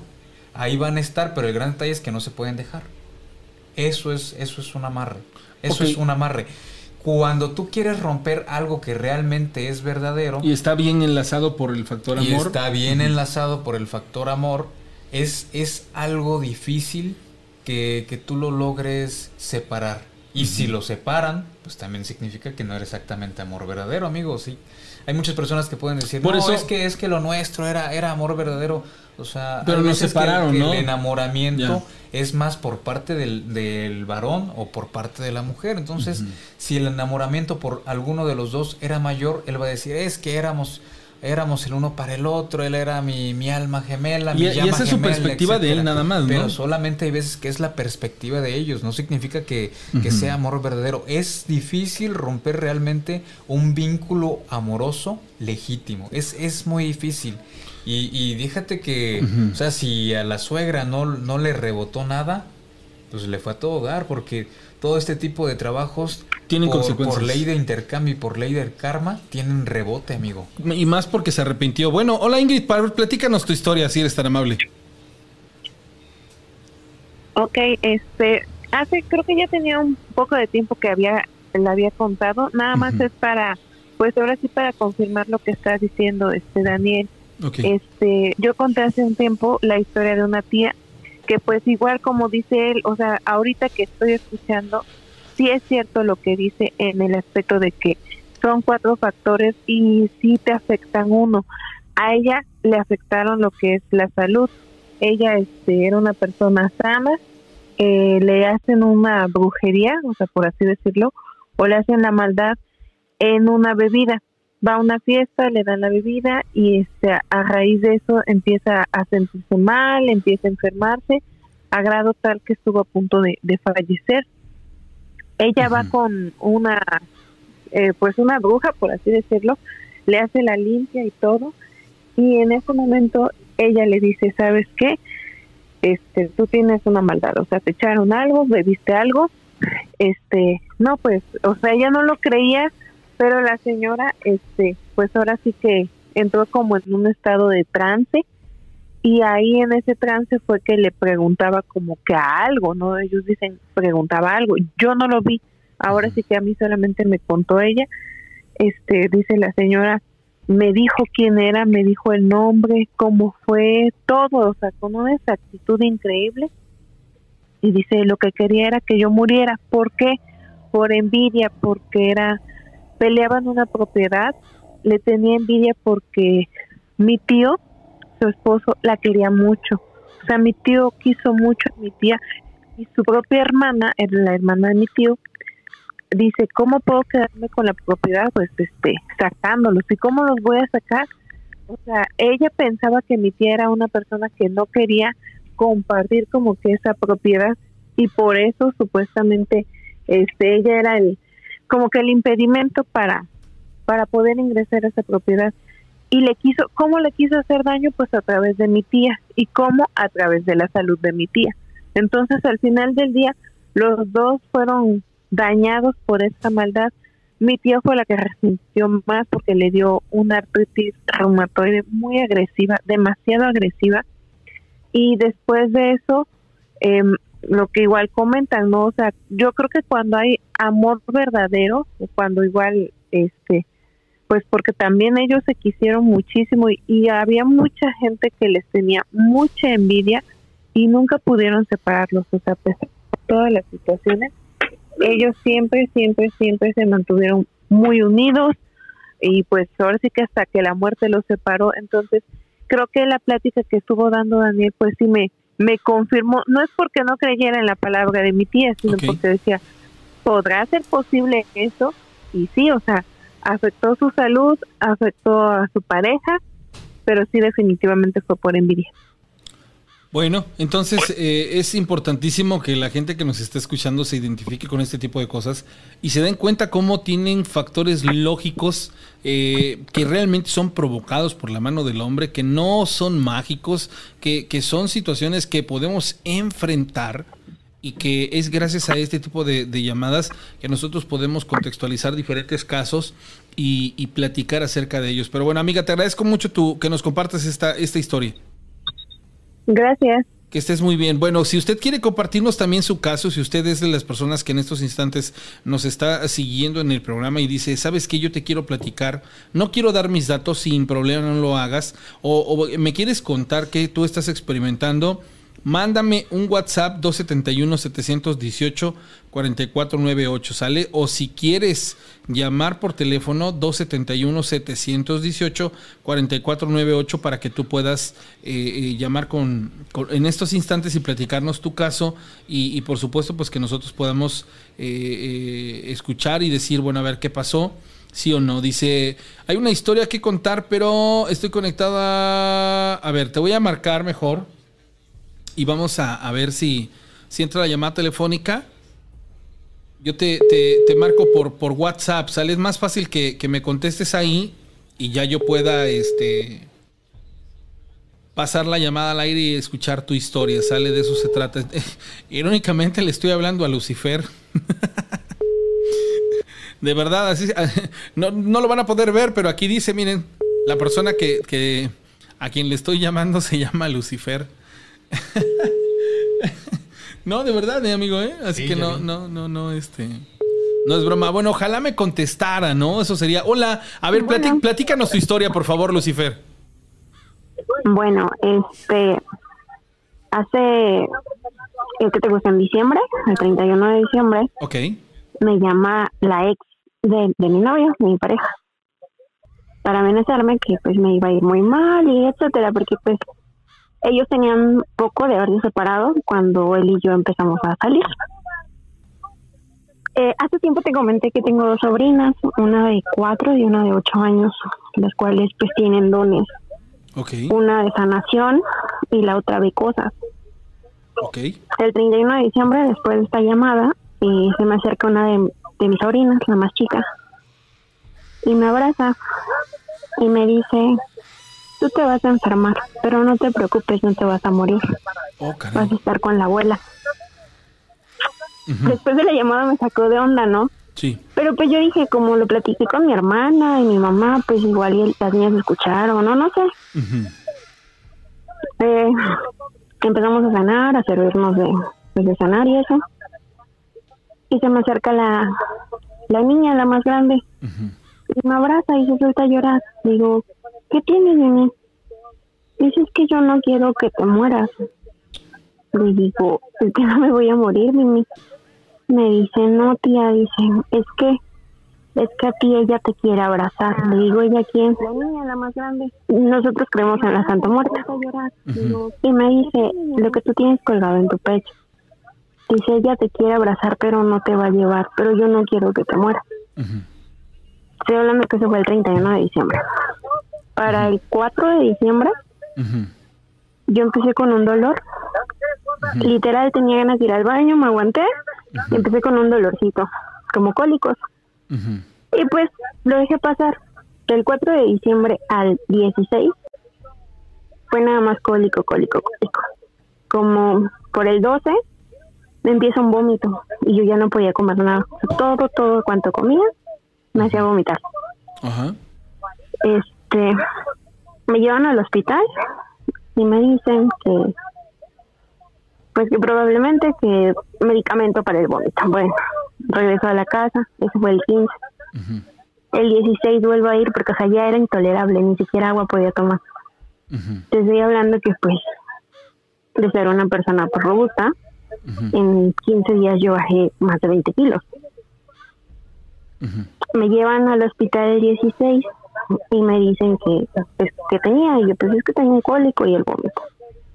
Dolor, temperatura, del 1 al 10 en cuanto intensifica su dolor. yo no, pues como 5. Será tolerable. Me mandan a hacer un ultrasonido, me mandan a hacer rayos X y me dice en, el ultrasonido y en rayos X que no me podía ir, que había muchísimo líquido viscoso en el estómago, pero no daban qué era. Y yo así ok, te estoy hablando que yo no me sentí mal. Está mal, mal para que tú digas, ¿le pasó algo grave? No. Eso fue en la tarde, a las 5. A las 11 de la noche me van pues a ver el cirujano y me dice así tal cual, mira, no sabemos qué tienes, pero sí que lo que tienes en el estómago es pus. ¿Pus? Digo, ¿cómo? Dice, sí, no nos explicamos cómo es que no, no tienes dolor. Como no tienes temperatura, ¿no? Como no te estás muriendo prácticamente. Exacto, exacto, exacto. Le digo, no, pues es que acabo de ir al baño, o sea, me bajé de la camilla, fui al baño, vengo de regreso. Me dices que ya no te puedes mover. Le digo, bueno. Le dicen a mi familia tal cual, entren, despídanse, no garantizamos que ella salga de la cirugía debido a la gravedad de todo esto me meten a cirugía. Sorpresa, tenía reventada el apéndice, tenía reventada la vesícula. Y Ah, la cuando cuando esta chica me habla, lo que ella más le dolió es que este chico y yo pues tenemos planes o teníamos planes de tener una hija. Ahí siempre hablábamos de eso. Ok. Pues que cuando tuviéramos una hija y demás, esta chica en su, en su llamada fue así declarada. Y así me cueste la vida, tú nunca le vas a dar un hijo a él. Ah. Y yo así de, ajá, sí, mira, pues ya, supera tus traumas y le colgué. Por todo esto, a mí me tuvieron que quitar los ovarios. ¿Por qué? No se explican los médicos. Porque mi historial clínico, pues yo iba a revisiones con el ginecólogo. y ¿Cuántos demás, años y tenías cuando tuve. eso? ¿Cuántos años tenías? Fue ahorita, en este enero. O sea, me acaba de suceder. ¿Cuántos años tienes? 28. Prácticamente, pero no tienes hijos. No, nunca los tuve. O sea que, ay no, o sea, es una... Uf, discúlpame, es, es algo demasiado profundo lo que nos estás contando. O sea, es algo... No, es nunca algo los tuve. Imagínate hasta dónde alcanza una persona a hacerle daño para quitarle la posibilidad de decir, mamá, güey, ¿qué pex con la gente? O sea, ¿en dónde están, amiga? Me- no sé, me quedo... Haz de cuenta que lo, lo que ella más le duele es que él no está acá, él está en otro lado. Estoy hablando que son como siete horas de viaje. Ajá, En cuanto a él le avisan, ¿sabes qué? Pues la van a intervenir ajá, y no saben si va a salir viva. ujú, Él viajó a las 12 de la noche para llegar aquí a Orizaba a las 7 de la mañana. ujú. Y ese fue el mayor dolor de ella. ¿Y estamos hablando de que solo era su novia o, su- o ya había vivido con él o, o, o qué hubo atrás de esa Haz relación? cuenta- ¿Tú te apareciste en medio? vivían- Perdón, perdón, ¿tú te No, apareciste no, en medio? No, ok. Ajá, a ver, Haz de cuenta que él y yo, él y yo fuimos novios hace seis años. ok. Este, pues yo conocí a otra persona, mm, me casé. Y el día que yo me iba a casar, este chico me dice, pues sabes que pues me gustas y yo no voy a venir a tu boda por ese motivo. Ajá, Pero pues aquí está tu regalo. sí, Fue así, ajá. Él se fue, se fue para otra ciudad a trabajar ajá, y a los que te gusta, como a los dos años, me encuentra a su mamá y me dice, oye, mira, fíjate que pues mi hijo está esperando bebé. Digo, no, pues me da mucho gusto por él. ajá, Nace su bebé y pues esta chica supuestamente tuvo depresión postparto. ajá, Depresión postparto que se iba tres, cuatro meses de happy, de fiesta, claro, y le dejaba al niño a él. ya, Y así fue la relación, o sea, la relación ya estaba muy fracturada. Cuando yo vuelvo a encontrarlo a él, me dice él que, pues, oye, vamos a tratar, no sé qué, no sé qué. Y yo así, de, no, pues mira, pues tienes un hijo y demás. Me dice, mira, te voy a ser bien honesto, le digo, ajá. Que si ella está interpuesta la demanda de divorcio, me enseñó los papeles. Dice, yo tengo a mi hijo y ella tiene seis meses que, pues, no se aparece. Y yo así, ¿cómo? Dice, sí, dice, yo no tengo ningún problema de llevarte a mi casa, presentarte a mi hijo, mi familia. Y yo, bueno, nos empezamos a tratar, te estoy hablando que pues nosotros ya teníamos tres meses de relación, algo así, cuando ella regresó. Y me dice a mí, es que tú me quitaste. Digo, a ver, tiene nueve meses que no ves a tu hijo, ni siquiera le llamas, yo que te quité. Ujú. A ella lo que le molestaba es que el niño para todo me buscaba. Claro, pues el niño de alguna manera convivió contigo y es como que la razón más simple y más lógica de todo esto. Ajá, y el niño corría y mira, vamos a jugar con dinosaurios, vamos a jugar con carritos. Y yo así, ajá. Te digo, sea, eh, la relación pues ya tiene más de un año. Empezamos nosotros pues a planear que ella se iba a venir para acá, para Orizaba. Eh, la mujer, eh, desde diciembre esto venía.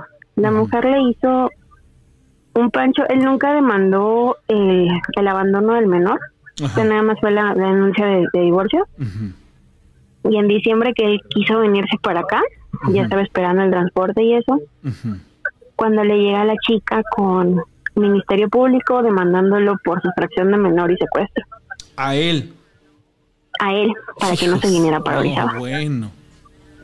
Qué fea persona. Y tal cual le dijo, es que mira, si tú la dejas a ella, yo ya me voy a portar bien, yo ya voy a estar contigo, yo ya voy a ser una mujer de mi casa. Y yo le dije, ay, mira, pues si tú quieres intentarlo, yo te quiero mucho, adelante. Estás en todo tu derecho porque tienes un hijo. ujú. Me dice, no, dame tiempo, dice, dame unos días, dice, para arreglar la situación con mi hijo. Se quiere quedar con el niño, pues que se lo quede. Yo amo a mi hijo, pero él también te quiero a ti y no voy a ponerme a decidir entre uno y otro. Mi hijo siempre va a ser mi hijo. Y si tú nunca me vas. O sea, tú no me vas a esperar toda la vida, no te puedo pedir eso. Y yo, ok. Este, pues estaban arreglando eso en el día. La chica le quita el teléfono y le empieza a revisar los mensajes, las conversaciones. Y pues se entera de que nosotros tenemos planes de vivir juntos, de tener un, un hijo. Incluso nosotros siempre hablábamos de tener una niña. Y de cómo iba a ser su cabello, etcétera. Estoy diciendo que eso fue como por el 12. El 31 fue cuando esta chica me habló. Y pues me, me amenaza. O sea, yo la tiré loca, la tomé loca. Cosas graciosas de... Ahora lo tomo pues con el mejor sentido. Cuando una de mis sobrinas me abrazó y me dijo que yo iba a estar con la abuela, dentro de todo lo que a mí me pasó, pues lo mismo, me reventó la se me reventó la vesícula, se afectaron mis ovarios y me los tuvieron que retirar. Estaban esperando para quitarme el riñón porque también estaba afectado. Sí. Y llegó, puso mi corazón.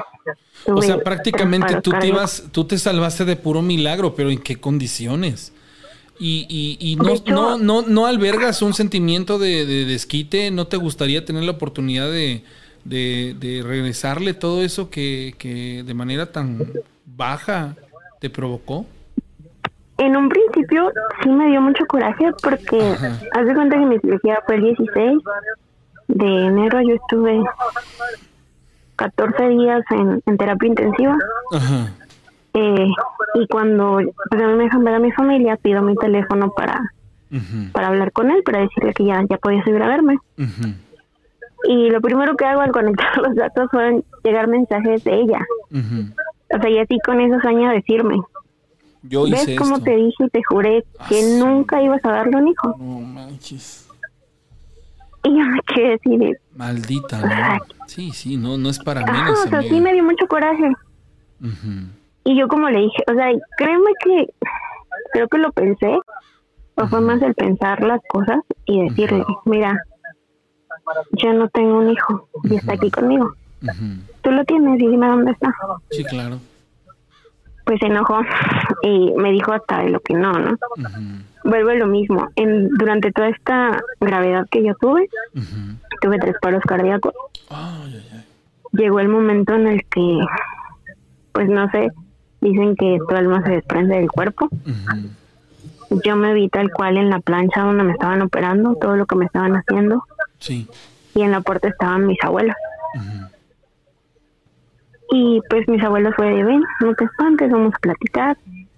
Yo salí con ellos a un pasillo y estuvimos platicando y al fondo del pasillo pues no sé, no te sé decir si era del hospital o de dónde era, porque nada más se veía como paredes blancas. Ok.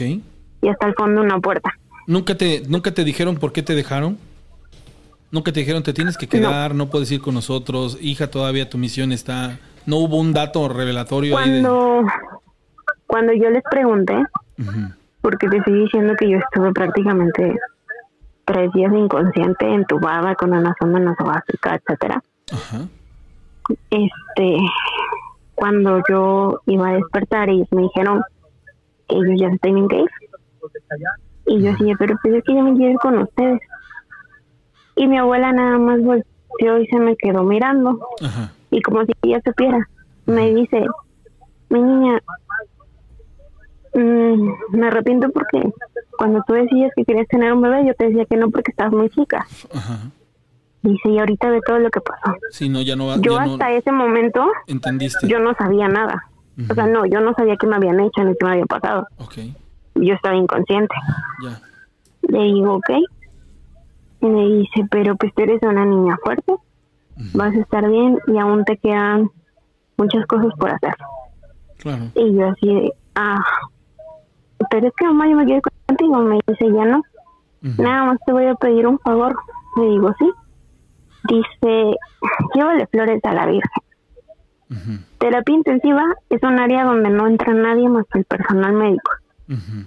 Cuando a mí me, cuando yo desperté, no sé decirte por qué razón ni quién, puso en mi mano una imagen de la Virgen de Guadalupe, una medalla. Eh, mi, mi mamá me decía que pues ellos no habían podido entrar a ver más a los 14 días que yo estuve ahí. De plano ellos no podían entrar. Entonces nunca, cuando yo le platiqué todo esto a mi mamá, mi mamá empezó a preguntar con el personal pues, si alguien me la había dado o algo así. Nadie. Pero en tus manos apareció una estampita, una estampita de la muerte, de la Una medalla. Virgen, una medalla de la Virgen. Sí. Está está súper impactante. Por- por- eh, quiero saber una cosa, ¿por qué Lucifer? ¿Te llamas Lucia Fernanda o algo así? Sí, Ah, ok. Oye, pues Sí. primero que nada, muchas gracias por tener la, la confianza y la apertura de platicarnos algo tan íntimo y tan doloroso que sirva para, para que otras personas pues se den cuenta que este tipo de cosas no son un juego, que sí pasan, que a veces uno no les da la relevancia o la importancia necesarias y después de niño jugado queremos tapar el pozo y pues creo que eso ya es a veces demasiado tarde. Lucy, De hecho, fíjate que, que estuvo estuvo chistoso porque días antes de que yo me enfermara feo, un amigo que, que lee el tarot y todo eso, me, me daba una bolsita de cuarzo, que para protección, que porque una sombra de muerte, y yo así de, ajá, sí. Me dio los cuartos y te soy honesta, nunca los ocupé. O sea, llegué y los boté en un cajón y me valió. ujú. Ahora, pues sí me llevo a preguntar, a lo mejor hubieran servido de algo o Claro. no hubiera sido tan grave todo esto. Sí, sí, sí, o sea, es que a veces hasta en eso eh, pasan ese tipo de cosas que, que empiezan, empezamos a tener como, como, como de que la ayuda no llega, eh, no, no, no logramos concretarla y, y empezamos a experimentar solo las cosas malas. Amiga, muchas gracias por contarnos esta historia. Te mandamos un enorme abrazo para ti y, y créemelo, ¿para qué quieren historias este, paranormales? Esas son historias de terror, créeme. Gracias, Lucy. Que estés muy bien. Adiós. Gracias, hasta luego. No manches, amigo. Ay, pues ahora sí que pues la, la gente que no cree, amigo, siempre, siempre, siempre se va a dividir las personas que, que son escépticas y las personas que realmente viven todo este tipo de situaciones. O sea, esto ya no, ya no tiene una, una explicación, sale de los parámetros médicos, amigo. Sí, son cosas que, que uno no puede entender o comprender. Pero bueno, voy a, a un movimiento, rezamos, no se mueva. Equinoccio de primavera 2022. Parque Xochitl Gardenias, 21 de marzo, 10 de la mañana, Izhuatlancillo, Veracruz.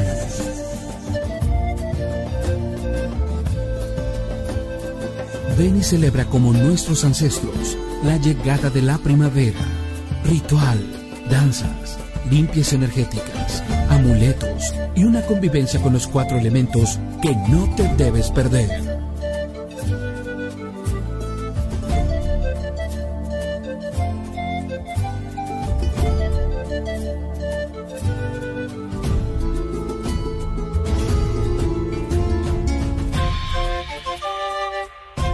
Equinoccio de primavera 2022. Parque Xochitl Gardenias, 21 de marzo, 10 de la mañana, Izhuatlancillo, Veracruz. Japamala, Rosario Budista. Es una sarta de 108 cuentas que le permite al meditador contar con mantras con la mano mientras los recita. Un mantra es una sílaba sagrada milenaria. Su simbolismo también le permite usarlo como objeto ritual y de entrenamiento mental. Todos estos elementos le permiten al practicante acercarse a sus ideales espirituales de una forma muy accesible y poderosa. Conecta el pensamiento usando como medio el verbo al poder de la intención según la necesidad de cada individuo. Japamala, Rosario Budista, busca crear conciencia a través de un hábito de sugestión positiva. Identifica la necesidad y realiza cambios significativos. Japamala, Rosario Budista, salud, dinero, suerte, protección, amor, sabiduría, creatividad, la constancia y disciplina generan cambios.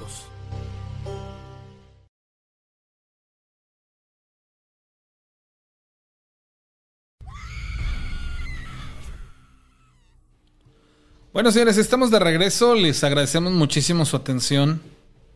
Hay cosas que nos pueden dejar impactadísimos. Y esta es una de ellas. María Guadalupe Falcón, ¿cómo estás? A Rosy. Eh, linda madrugada a todos los que están conectados. A mí casi me mandan al panteón, estaba quedando chupada y también porque una mujer obsesiva quería a mi pareja. Saludos este, a Carlos Evan Flores, gracias, ¿cómo estás, amigo? A todos los que están conectados. Ella dice, un poco ella sigue con sus cochinadas y yo hago de todo para protegerme. Es que es eso, el que, el que tengamos que protegernos y no dejarlo de lado. Dice, me mandan una historia súper grande. Antes de ir a la llamada telefónica, este, este caso que nos van a contar a continuación también es algo bien significativo. Pero antes dice, dice lo siguiente, este, este mensaje dice, yo creo que la esposa de un compañero de trabajo está sufriendo de un trabajo de brujería. Él me comentó que le sucedió lo siguiente. Hace poco tiempo atrás, pasando de la medianoche, mi amigo fue despertado por su chica, la cual se sentía muy mal. Ella no podía describir qué tenía, simplemente se sentía débil y tenía algo en su interior que le causaba dolor. Le preguntaron, ¿qué te pasa y qué sientes? Lo único que les pedía era que no la llevaran al hospital porque ella decía que tenía miedo y que ahí iba a hacer su desenlace. En el proceso mi compañero notó cómo ella se veía muy blanca y cada vez más débil. De manera repentina, sus dos cachorras comenzaron a hacer ruido en su tejado. Ellas vivían arriba, la perrita más grande comenzó a correr como si estuviera siguiendo algo y fuese perseguida inclusive por alguien. Ignoró el ruido por un pequeño momento, pero enseguida se escuchó un golpe más fuerte. Este golpe fue como si algo pesado hubiese caído del suelo. Cuando se escuchó esto, al mismo tiempo todos los perros de la cuadra comenzaron a aullar. Eso le llamó mucho la atención y le causó mucha intriga porque de manera repentina su chica se recuperó, ella comenzó a cobrar el color de piel y a cambiar un poco su semblante y entonces su cachorra más pequeña comenzó a ladrar. Él escuchó todo el ruido que hacía y al ver que era muy insistente, además de, que su mujer ya estaba bien, pues decidió subir al tejado y cuando lo hizo, ve a la cachorra muy asustada y metros más lejos a la más grande muerta. Al día siguiente él me contó todo esto y llegamos a una misma conclusión. Creemos que la cachorra dio su vida en lugar de la mujer, por eso es que ésta recobró la vida. Entonces, eso fue lo que sucedió y al ver toda la situación y circunstancias no pudimos encontrar otra conclusión. O sea, ¿realmente alguien le puede arrebatar la vida a una persona de esta manera, Daniel? O sea, ¿sí? ¿Sí aplica? Mm, sí, sí, sí, se puede llegar a hacer, pero todo depende, como, como dijimos hace, hace, hace unos momentos, todo depende de la fuerza energética de la persona y de la condición que ésta tenga. Hay algo que se llama como tratar de robarles el, aliento. Ok. Tratar de el alma, ¿no? El, Algo así, algo así. Que en este caso es tratar de debilitar por completo a una persona. Y de esta forma se crea una condición física en ella completamente débil y si se mete a... Obviamente si se mete a un hospital o algo así, la condición puede, em, puede empeorar. Puede empeorar por, por la anestesia o por cualquier cosa. O simplemente le van a dar un diagnóstico que, que no va a tener ningún sentido. Sí se puede, pero a como pasó aquí. El gran detalle es que muchas personas van a tener animalitos. Hay personas que tienen gatitos, tienen perritos, tienen aves. Estas, estos animalitos se convierten como en guardianes y hay veces que ellos se sacrifican por nosotros. Lo que para ella a lo mejor pudo haber sido solamente un, daño, un tipo de daño, no exactamente arrebatarle la vida, para... Un este, animalito sí significó el, sí significó algo más. Ok, bueno, la, siguiente historia que nos van a platicar también tiene que ver con, situaciones del índole que estamos tratando el día de hoy y, quiero que escuchen esta historia.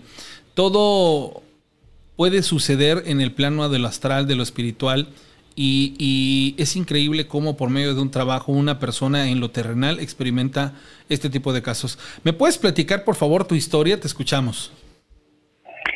Claro que sí. Pues mira, pues desde hace mucho tiempo, digamos unos ocho años aproximadamente, he intentado bajar de peso. Dietas, medicamentos, todo, todo, todo. Incluso hasta limpias. Pero pues no había dado resultado. Luego empecé a encontrar gente y pues me decía, no, pues es que es estrés, no, es que sí te hicieron algo. Pero aún así no bajaba nada. Me metió una dieta súper extrema y solamente bajé volumen, pero no bajé de peso. Ok.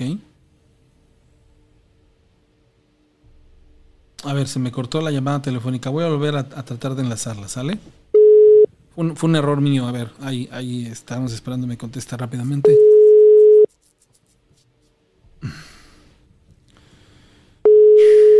Fui yo, fui yo el que, el que desgraciadamente corté la llamada telefónica por cerrar una, una, este, por cerrar la, la, charla. Ojalá me puedas eh, contestar la llamada telefónica. Te, te, sin querer te corté la llamada telefónica. A ver, discúlpame, se cortó la llamada. Bueno, yo la corté. A ver, nos quedamos en la parte en la que tuviste una dieta así muy, muy, muy fuerte y no bajaste más que volumen.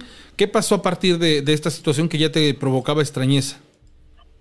Sí, pues ya de eso, pues yo ya empezaba ya a sentir malestar pues abdominal, ya tenía yo dolores, y sobre todo en la parte izquierda.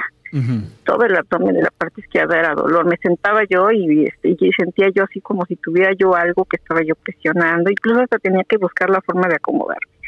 La ropa pues ya no me quedaba, tenía que hacer más grande. Pues bueno, van a hacerte el cuento más largo. En mayo conocí a un, a un señor y empezamos a hacer amistad, ¿no? Porque él es este fotógrafo, entonces empezamos a platicar. Me trajo el trabajo y que me empieza a decir, oye, dice, este, como que la veo embarazada o, o, está abultado su, abdomen. Digo, no, estoy inflamado. Yo pensé que estaba embarazada. ¿Desde cuándo le iba yo a preguntar? Y pues empezamos a platicar y le digo, es que sabe qué, pues yo he hecho de todo. Y pues no más, no. Yo sigo exactamente igual y ya me está preocupando. Dice, pues yo conozco a alguien, dice, si quieres te la traigo y pues a lo mejor te puede ayudar.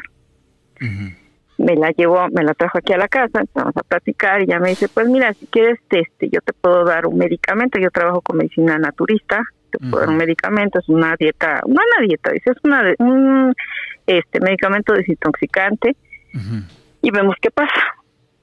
Le dije que sí, a los tres días me lo trajo y este me dice, oye, dice, este, no te voy a asustar, pero necesitas una limpia urgente. Dice, tú tienes un trabajo, dice, y es un trabajo bastante fuerte.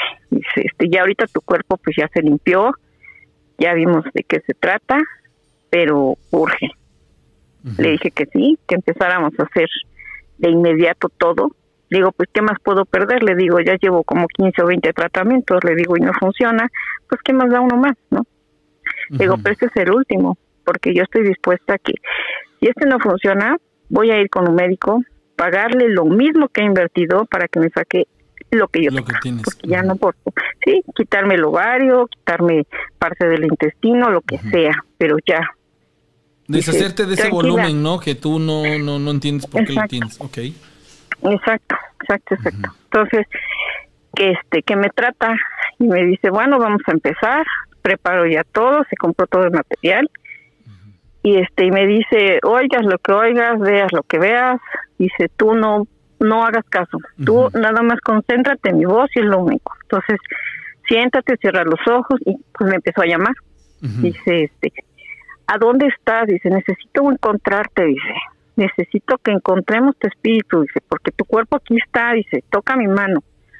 Y empezamos a, a caminar y yo entré así como en una especie de, como de oscuridad y empecé todo a temblar. Y yo me sentía como mojada, como si, no sé, no, pudiera yo avanzar. Y en eso me veo así como un bulto de, de tierra, me asomo y no, fue horrible, era una oscuridad espantosa, espantosa, espantosa. Me llamó y me jaló, pero a la hora de que me jala por segunda ocasión, yo sentí como si algo se quedara atrás, como si me, se me desprendiera algo, y me dice, ya estás, ya estás aquí, pero estos no te van a dejar, se te van a dar un jalón, dice, pero tienes que ser fuerte y tienes que ayudarme, porque si no, esto va a ser más tardado de lo que de lo que se planea, dice. Así que vamos de no es porque hay bien. Y otra vez que me vuelve a llamar, jaló mi espíritu, dice, ahora sí, dice, ahora vamos, ahora me toca a mí, dice. Y ya que como estaba acompañada, pues le dice, ayúdame con oración y yo me voy a encargar de esto. Y me pidió unos listones y con los listones empezó a, golpear el piso, el aire, todo empezó. y empezó a hacer oración y decir, pues no, no, este no es tuya, dice, este es mía, dice, y este, y, no nada más es mía, es de Dios, dice, nuestro Señor, dice, y tienes que irte, y los corrió literalmente. Me dice, bueno, dice, ahora, dice, ya, ya descansaste un momento, vamos a tu habitación, necesitamos estar tú y yo solas, porque te voy a operar. Y yo dije, ¿operarme? o sea, hasta dije, ¿cómo voy a operar, no? O sea, ¿de qué? ¿Pero cómo? Pasa, dice, vamos y te explico. Dice, necesito que te descubras tu abdomen, porque viene la parte final. Y esta va a ser también un poco complicada. Pues este ya me había pedido unas tijeras que ella había este previamente trabajado. Hizo, pues obviamente, este espiritualmente unos cortes y empezó a, hacer oración y a cortar, a cortar, a cortar. Y este y dice, ahora sí, te voy a explicar qué pasó. Vamos a, a este a, a ponerte ya más cómoda y que me empieza a decir que el trabajo que me habían hecho era precisamente para que yo no me pudiera embarazar. Me pusieron un ente en el vientre y ese ente estaba creciendo y obviamente impedía que cualquier ser de luz se pudiera instalar ahí. Entonces por eso yo tenía ese ese abdomen tan tan grande y que iba a crecer y se pues en un momento dado ya te iba a explotar, le digo, de hecho yo ya sentía que estaba explotando, porque ya no aguantaba, ya era el dolor, ya era más intenso, los medicamentos no funcionaban, ya nada, nada, nada funcionaba. Dice, pues es que eso fue, dice, fue alguien que tú conoces, dice, que hizo este este chiste de mal gusto. ¿Y, alguna razón por la que tú digas, me pasó esto? Que tú digas, ay, ¿qué pasó? Sí, sí, este, fue, yo pensaba que había sido una mujer, dije, pues si es una mujer, ya sé quién fue. Pero no, fue un hombre. Ok. Hasta me, hasta me extrañó, dije un, ¿Un hombre. que al que rechazaste, con el que no quisiste estar. Ah, ok. Sí. Ok, y por, por maldad, te, por desquite, ¿no? De que lo rechazaste, dijo. Exactamente. Y esto, pues, obviamente, pues acarreó muchos problemas, ¿no? Porque ocasionó que, pues, esto se activó después de que yo me casé. Ahí fue donde se activó porque al poco tiempo empecé a tener problemas, problemas, problemas, problemas, hasta que surge la separación, surge el divorcio y yo no me puedo embarazar y es la fecha en que nunca me pude embarazar. Ya te entiendo. y todo, todo derivado de un varón con el que no, no decidiste hacer tu vida. ¿Cómo puede ser el hombre y la mujer tan absurdamente estúpido y hacer este tipo de cosas? Así es. Sí, y de hecho, pues la persona esta no es la primera, ya son como tres de las, todas las que consulté, este, de las tres, todas coinciden, todas. Que este, yo siempre decía que yo siempre había soñado con un niño, le hasta describía al niño. Dice, pues es que es este hijo, le digo, pues cómo va a ser mi hijo si, si esta cosa no me dejaba tenerlo, le digo, y la verdad a la edad que tengo, pues ya va a ser más complicado, dice, no, dice, vas a ver que no, dice, solo espera que te repongas, dice, ahorita todavía estás en proceso, porque esto fue ahorita en enero, entonces espérate que tu cuerpo se vuelva a, a este a reconstruir porque está pues, muy dañado es demasiado dañado. Dice, es probable que tenga secuelas. Sí, es probable, dice eso. Vamos a esperar a que pues el proceso de recuperación se dé y vamos a ver cuáles fueron los, los daños. Dice, esperemos que sean mínimos, es, pero ese niño tiene que llegar porque viene por a dejar algo. Tiene una misión y tú lo tienes que traer. Pero no, no, no te haces este embarazado. No, porque te digo que eso fue ahorita en enero, ahorita este año fue que ella y, y, la verdad es que sí vi resultados, o sea, los vi porque la abdomen ya poco a poco me va bajando, ya este la ropa que yo sentía que ya no me iba a quedar y que tenía que sacarla, ahora ya me la estoy poniendo, ya hasta me queda grande. O sea, incluso hasta la misma gente me dice, ¿qué te hiciste? Se te vio diferente, rara, ¿qué dieta usaste?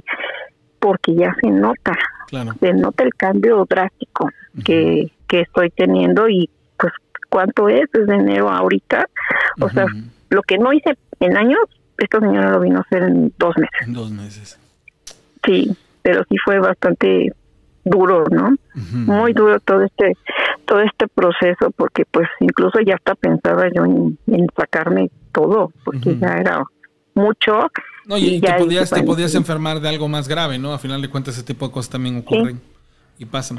Oye, pues, pues muchas gracias por compartirnos tu historia. Te agradezco infinitamente la confianza y, enhorabuena que todo, que todo va mejor. Muchas gracias. ¿Sale? Gracias. Y hasta luego. Otro caso más, amigo, de, de ese tipo. Pero ¿por qué un varón? O sea, ¿es de verdad, caballeros, que... Ay, no sé. Me termina aquejando este tipo de cosas. Es que volvemos a lo mismo, amigo. O sea, al final de cuentas esto, esto es capricho. Obviamente hay personas que, que tienen con qué pagar su capricho encuentran a las personas para poder efectuar esto y pues lo llevan adelante. Algo muy importante y volvemos a lo mismo. Sí existen todavía algunas personas que realizan estas famosas operaciones astrales, ¿sí? Ay, pero sin embargo, acá el gran detalle es que siempre van a afectar una parte que ya es vulnerable dentro de la persona. Sí, o sea, ya, ya, ya está debilitada esta, esta parte. Por ejemplo, si nos vamos a, una persona, por ejemplo, este último caso, por lo regular, este tipo de perfil ya tiene una afectación en, en ella. ¿Sí? Por ejemplo, tiene algún problema de inseguridad, algún trauma que ya venga cargando desde, desde chica, algo que, que posiblemente pues trae consigo desde el vientre con mamá. Hay muchas cosas que, que, la gente viene acarreando o inclusive son cosas karmáticas que dentro de la misma familia ya se hizo y hay personas que lo vienen a pagar. Entonces, cuando una persona va a consultar a otra para tratar de hacerle daño, lo que tratan de hacer es revisar todo eso para ver por dónde les vas a pegar. ¿Para qué? Para que obviamente les pegues y les pegues bien. Bien. Si la persona no tiene de dónde tú le pegues, es muy difícil que tú le hagas daño. Y nos vamos al gran ejemplo, señores. Hay mucha gente allá afuera que realmente es súper malo.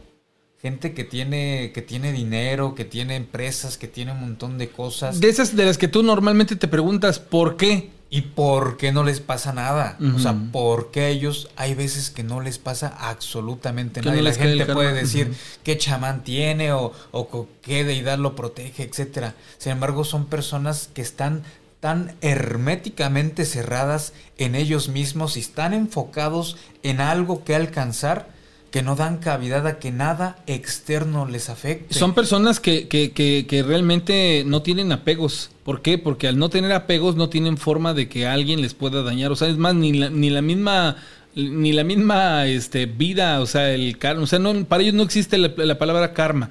¿Por qué? Porque no hay arrepentimiento, hay frialdad, hay, hay ese tipo de cosas.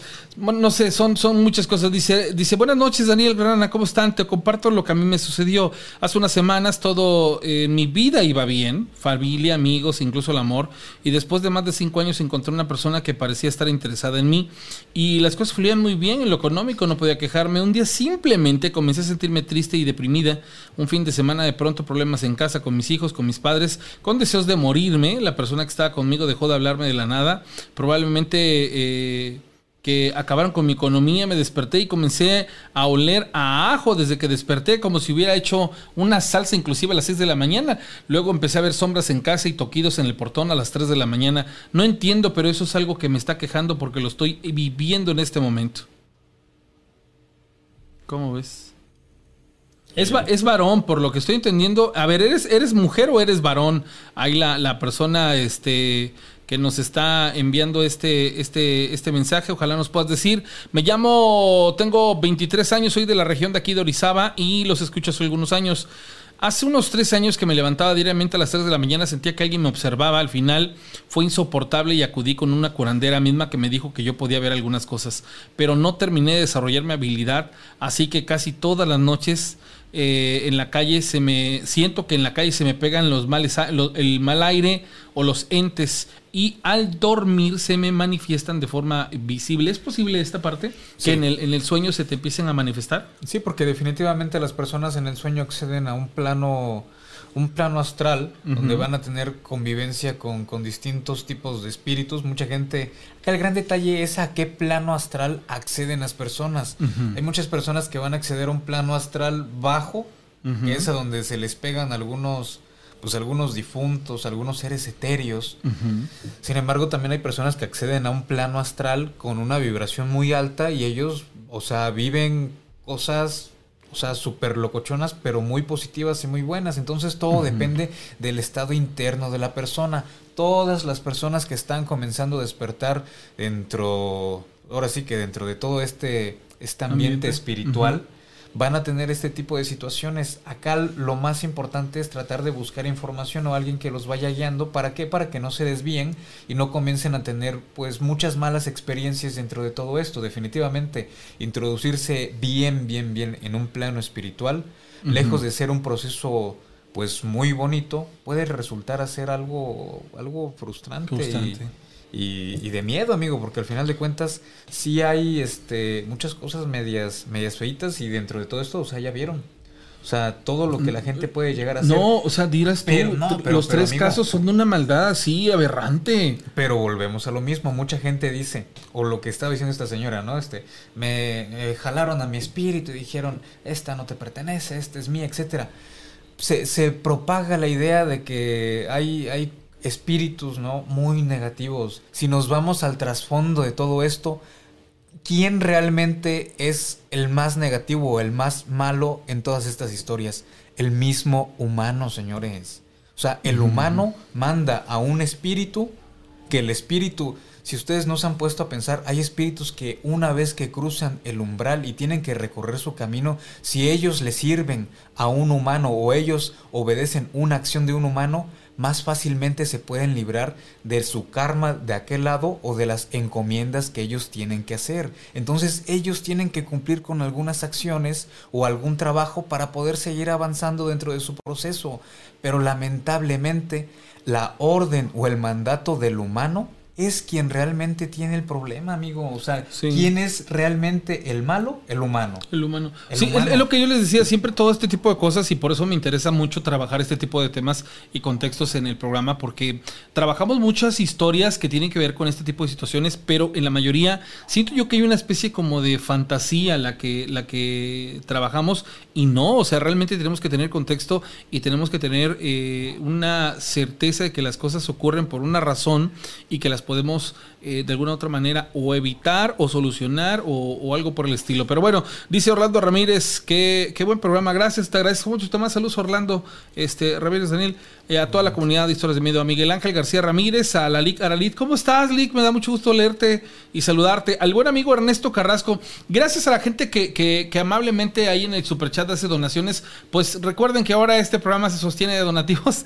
y estaría muy chido, ¿no? Si, si ustedes quieren y lo hacen, pues la neta se los agradezco infinitamente porque, porque realmente con eso puedo o voy a poder hacer algunas cosas que pues tengo en, mente, ¿sale? Y bueno, pues llegando a, la parte final, dice, hace una semana me frecuenta un espíritu, quiero pensar porque eh, está como en estado de putrefacción. En mi sueño, él camina detrás de mí y se abalanza a morder mi pecho del lado del corazón. Al final me llama, me, me llama, suena raro, pero lo hace hasta con cierta ternura y me dice, ya es hora de que nos vayamos y me extiende la mano. La verdad, sí es algo que me cuesta tolerar porque nunca llevo una preparación para estas cosas. Saludos y espero que les guste mi historia. Bueno, ahí, ahí son otros otros factores que de pronto sí llegan a, ser apremiantes. se alimentan, amigo. volvemos a lo mismo. Son, son series, seres que, pues una vez cruzando de aquel lado, pues tienen que buscar también alimento. Entonces, Ah, hay, una parte dentro de la... Cuando comienzas a estudiar un poco de teología, hay una parte donde se consideran algunos espíritus de una forma diferente dentro del, plano de la iglesia y les llaman los señores del pensamiento. Estos espíritus que entran dentro de la clasificación de los señores del pensamiento tienen la facultad de ver pues, los pensamientos, como su mismo nombre lo dice, los deseos y todas las cosas que están adentro del humano. Entonces, a través de acceder a esto, ellos pueden crear escenarios para poder absorber la energía de las personas. Así que, o sea, pueden crear un montón de cosas. Dice, es, es, eh, es normal que yo escuche que truene el techo donde siempre estoy. Eh, no sé por qué, pero siempre me toca experimentar este tipo de cosas. Que truena, truena el, el techo de los lugares en donde estoy. Esto es, esto es normal. Hay muchas cosas que, que a nivel eh, sonidos, por ejemplo, sí, este, pues de alguna otra manera son como parte de, por ejemplo, si es de madera o si es de, de concreto, depende de las temperaturas que Hay se muchos manejen. factores. Sí, muchos factores que, que habría primero que analizarlos antes de, de irnos por una línea que fuera de otro tipo de, de contexto. Señores, para la gente que nos vamos a ir al equinoccio, nos vemos el próximo lunes, 9 de la mañana, en el Parque Centenario. Muchas gracias, pero pues bueno, ya terminamos, eh, ya el cupo del autobús está completamente lleno y bueno, estas personas que van a ir con nosotros van a poder disfrutar de este equinoccio que vamos a grabar para que ustedes también lo puedan ver. Y con respecto al Japamala, eh, me quedan la mitad para que si tiene interés en adquirirlo, me marque y este y se lo puedo yo apartar, ¿sale? Recuerden que es una cantidad reducida porque obviamente tampoco es una situación este de que ay, bueno, tenga yo millones. No, la verdad es que no, son poquitos y este y luego con todo el, gusto de compartirles esta, esta disciplina que es muy interesante. Daniel, gracias porque ha sido un programa muy nutrido, muy, muy, muy congruente, muy, muy lleno de información que, que mucha gente eh, no tiene a la mano. Y, me preocupa porque luego eh, empezamos a, a confundir las cosas y a tener miedos absurdos, a sugestionarnos y a ocasionarnos enfermedades psicosomáticas que, que en la verdad, pues, con una buena orientación y más allá de, de decirles que a la distancia se pueden hacer trabajos, no, realmente es el hecho de, que, tengamos congruencia en el pensamiento y estabilidad y, y una especie de, de equilibrio en todos los pilares que son necesarios para nuestra existencia, podamos trascender. Daniel, gracias por acompañarme. No, pues gracias por invitarme, amigo, y pues ojalá este, pues todo lo que hablamos en el programa le sirva un poco a las personas. Yo creo que pues hay mucha gente que sí necesita pues un poco más de orientación, un poco más de ayuda, algunos consejos. Yo creo que yo creo que más adelante pues podemos grabar unas cápsulas dándoles recomendaciones, baños y cosas que ustedes mismos pueden pueden hacer Trabajar, ¿no? para para ayudarse y también tratar algunos de estos temas lejos del tabú y pues para que ustedes vayan viendo pues algunas algunas prácticas y todo y Que vale la pena, cambios, ¿eh? Oye, antes de irnos, última llamada. Bueno. Hola.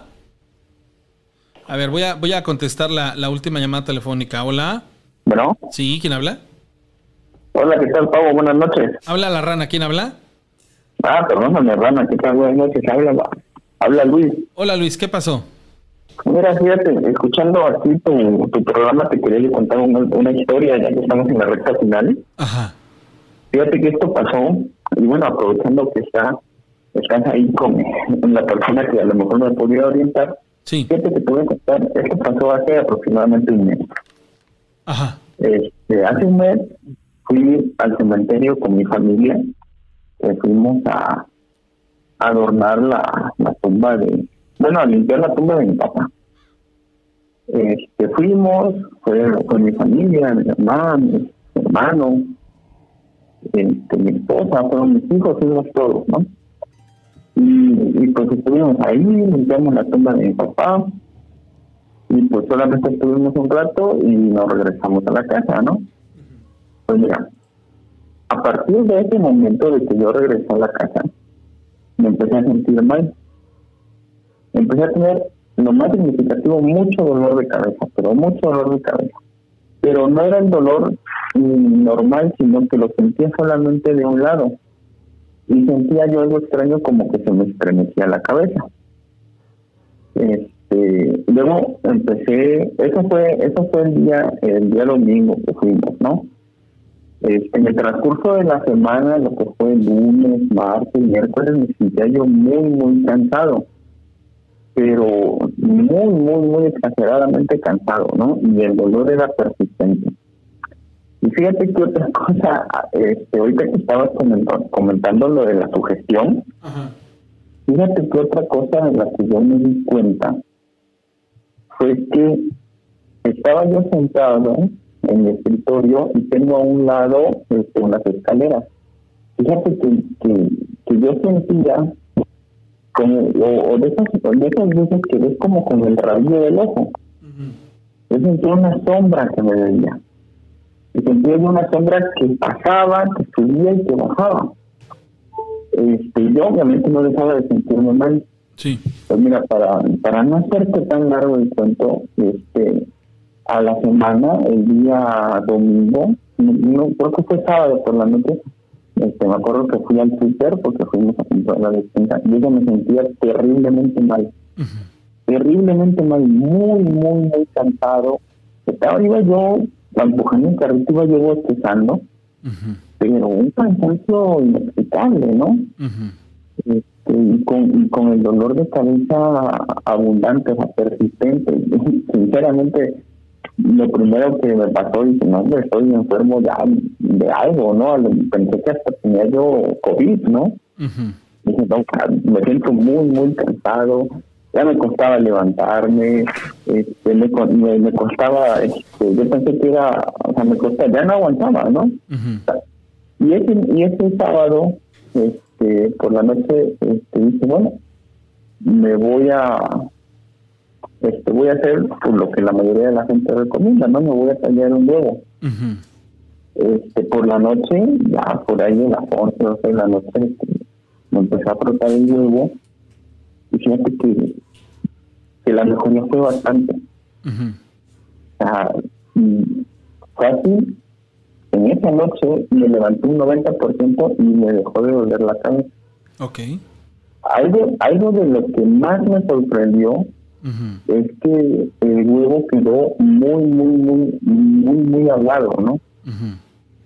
este, y empezaba a tronar cuando yo me pasaba el huevo. Pues ya me deshice del huevo, este, y bueno, esa es mi historia, ¿no?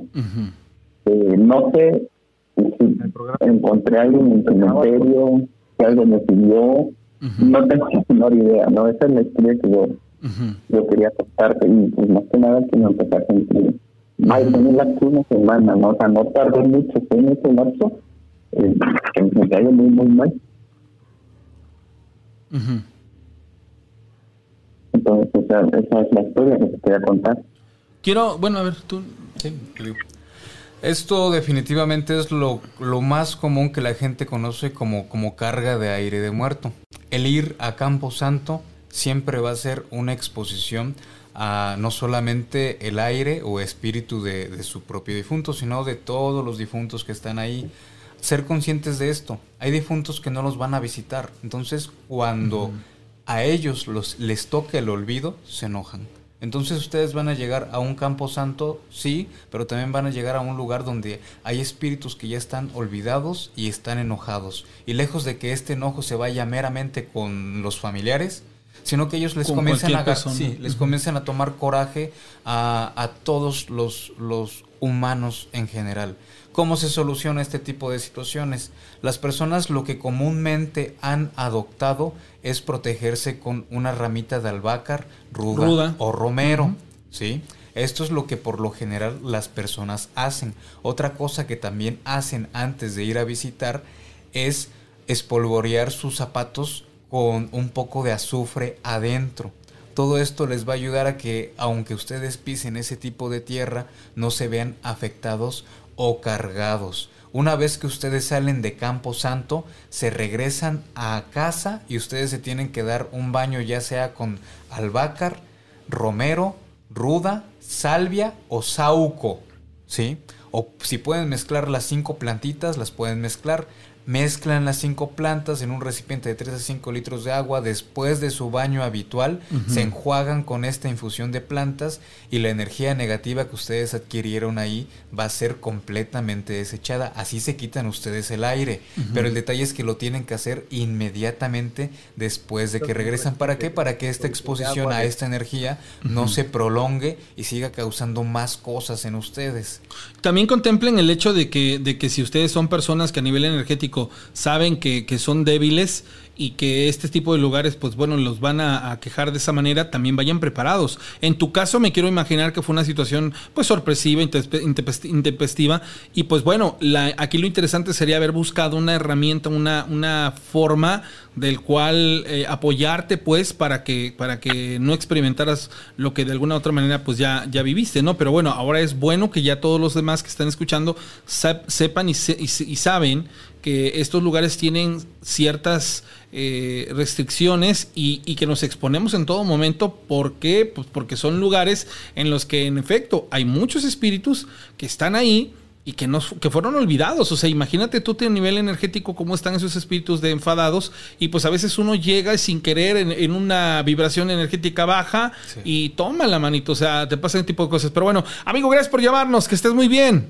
Gracias, gracias. Un abrazo, hermanito. Y, y, bueno, pues eh, ahí está prácticamente lo que yo les decía parte de, las cosas que se, hacen, ¿sale?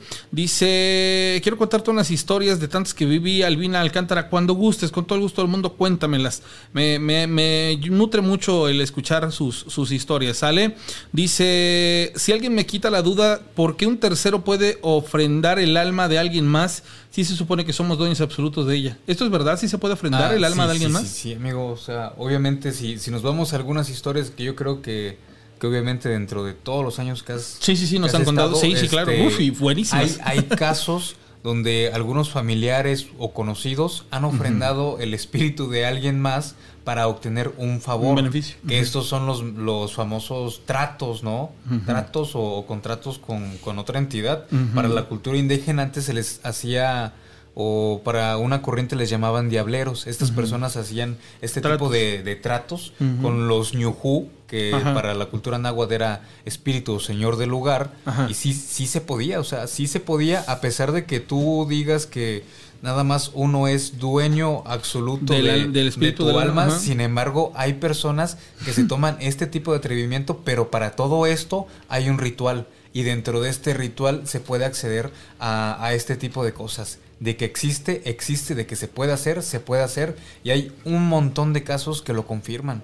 Así que sí, sí se puede. aguas, Con, aguas con tener un amigo que vaya a andar ofrendando su alma, ¿eh? porque sí los hay. Dice. acá el gran detalle para que comprenda esta persona es que con el simple hecho de poseer algo de otra persona, nosotros podemos acceder a la energía de él y, crear un vínculo donde nosotros eh, tengamos como, como un poder, como una carta poder sobre esta persona y o sea, les digo porque uno también puede ayudar de esta manera. Tú teniendo un, un objeto. Un objeto de otra persona, podemos ayudar de, pues, de una forma a distancia, pero también podemos crear un daño. Entonces, de la misma manera que dañas, puedes curar, y de la misma manera que puedes curar, puedes dañar. Dice, siempre he tenido una duda en ocasiones. He tenido la necesidad de querer hacerme una limpia, pero yo no sé. Me gustaría que me ayudaran en, en este momento. Ah, ok eh, perfecto, soy de religión católica y creo que recurrir a estas personas iría en contra de mi religión, que no, no, no tiene nada que ver, este, este, amiga. No, no, no, no, no. No, no, no, no, no. Eh, no confundamos eh, el dogma, la religión, la, la, escuela, lo que tú profeses, con cuestiones energéticas. O sea, la energía es universal y eso no tiene nada que ver con, con una, con una línea. Pero sí, con gusto te, te, te contacto. Dice, ¿qué tipo de sueño tendría? Sería de tema astral muy alto que tendrá que una semana que soñé con una mujer muy hermosa y en mi sueño ponía su mano sobre mi pecho y me limpiaba claramente. Ella sentía como me sacaba todo lo malo, inclusive después de sentir esto desperté llorando y con una enorme tranquilidad. No sé si antes de mencionarles que después de lo que hacía se convertía en un ángel, con una belleza inigualable y lo último que me dijo fue ve y háblale a Dios a toda la gente. Ve y habla de Dios a toda la gente.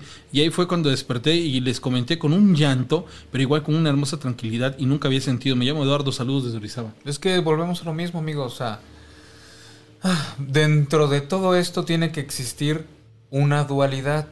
Una dualidad para que se mantenga un equilibrio. Va a haber espíritus y personas que están provocando un daño, pero también va a haber espíritus y personas que van a estar brindando un auxilio y asistencia. Y esto no solamente es en el plano físico. Cuando todas las personas duermen, así como este chico Eduardo o esta persona, ah, hay muchas personas que tienen una asistencia divina, si así lo quieren llamar, o una asistencia por parte de sus propios ancestros o algo de su cuadro espiritual. Entonces ellos llegan y reciben este tipo de ayuda o asistencia. Muchas personas pueden acceder a esto. Muchas personas que se encuentran mal pueden solicitar que, que algún espíritu de alta vibración o un ser de luz les asista de noche, pero acá también son los intercambios. Cuando ustedes no son correspondientes a recibir esto, hay que ofrecer una, una ofrenda. Hay que dar un intercambio para todo acto, para todo lo que vamos a hacer, así como platicaba una chica del chat que entra al panteón y, y ofrenda un poco de, de alcohol y todo esto. Esto es una ley de intercambio equivalente. Muchas personas quieren recibir, pero aprendan esto, antes de recibir hay primero que dar. Una vez que nosotros damos, definitivamente vamos a recibir. Bueno, señores, ya tendremos oportunidad la siguiente semana de tener más temas eh, que se vinculen con todo este tipo de actividades de cuestiones paranormales, historias. Pero bueno, Daniel, nos vemos en la próxima. Saludos amigos. Que estén muy bien, señores. nos vamos. Buena madrugada. Bueno, más bien buenas noches. Mañana nos conectamos hasta las 11, ¿sale? Gracias y adiós. Equinoccio de primavera 2022. Parque Xochitl y Gardenias. 21 de marzo, 10 de la mañana. Izhuatlancillo, Veracruz.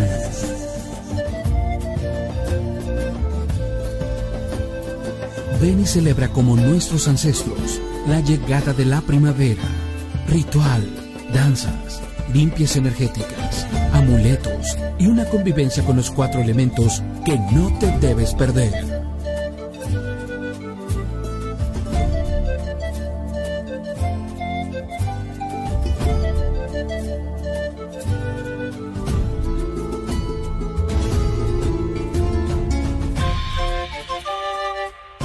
Equinoccio de primavera 2022. Parque Xochitl Gardenias. 21 de marzo, 10 de la mañana. Izhuatlancillo, Veracruz. Llegamos al final de esta emisión.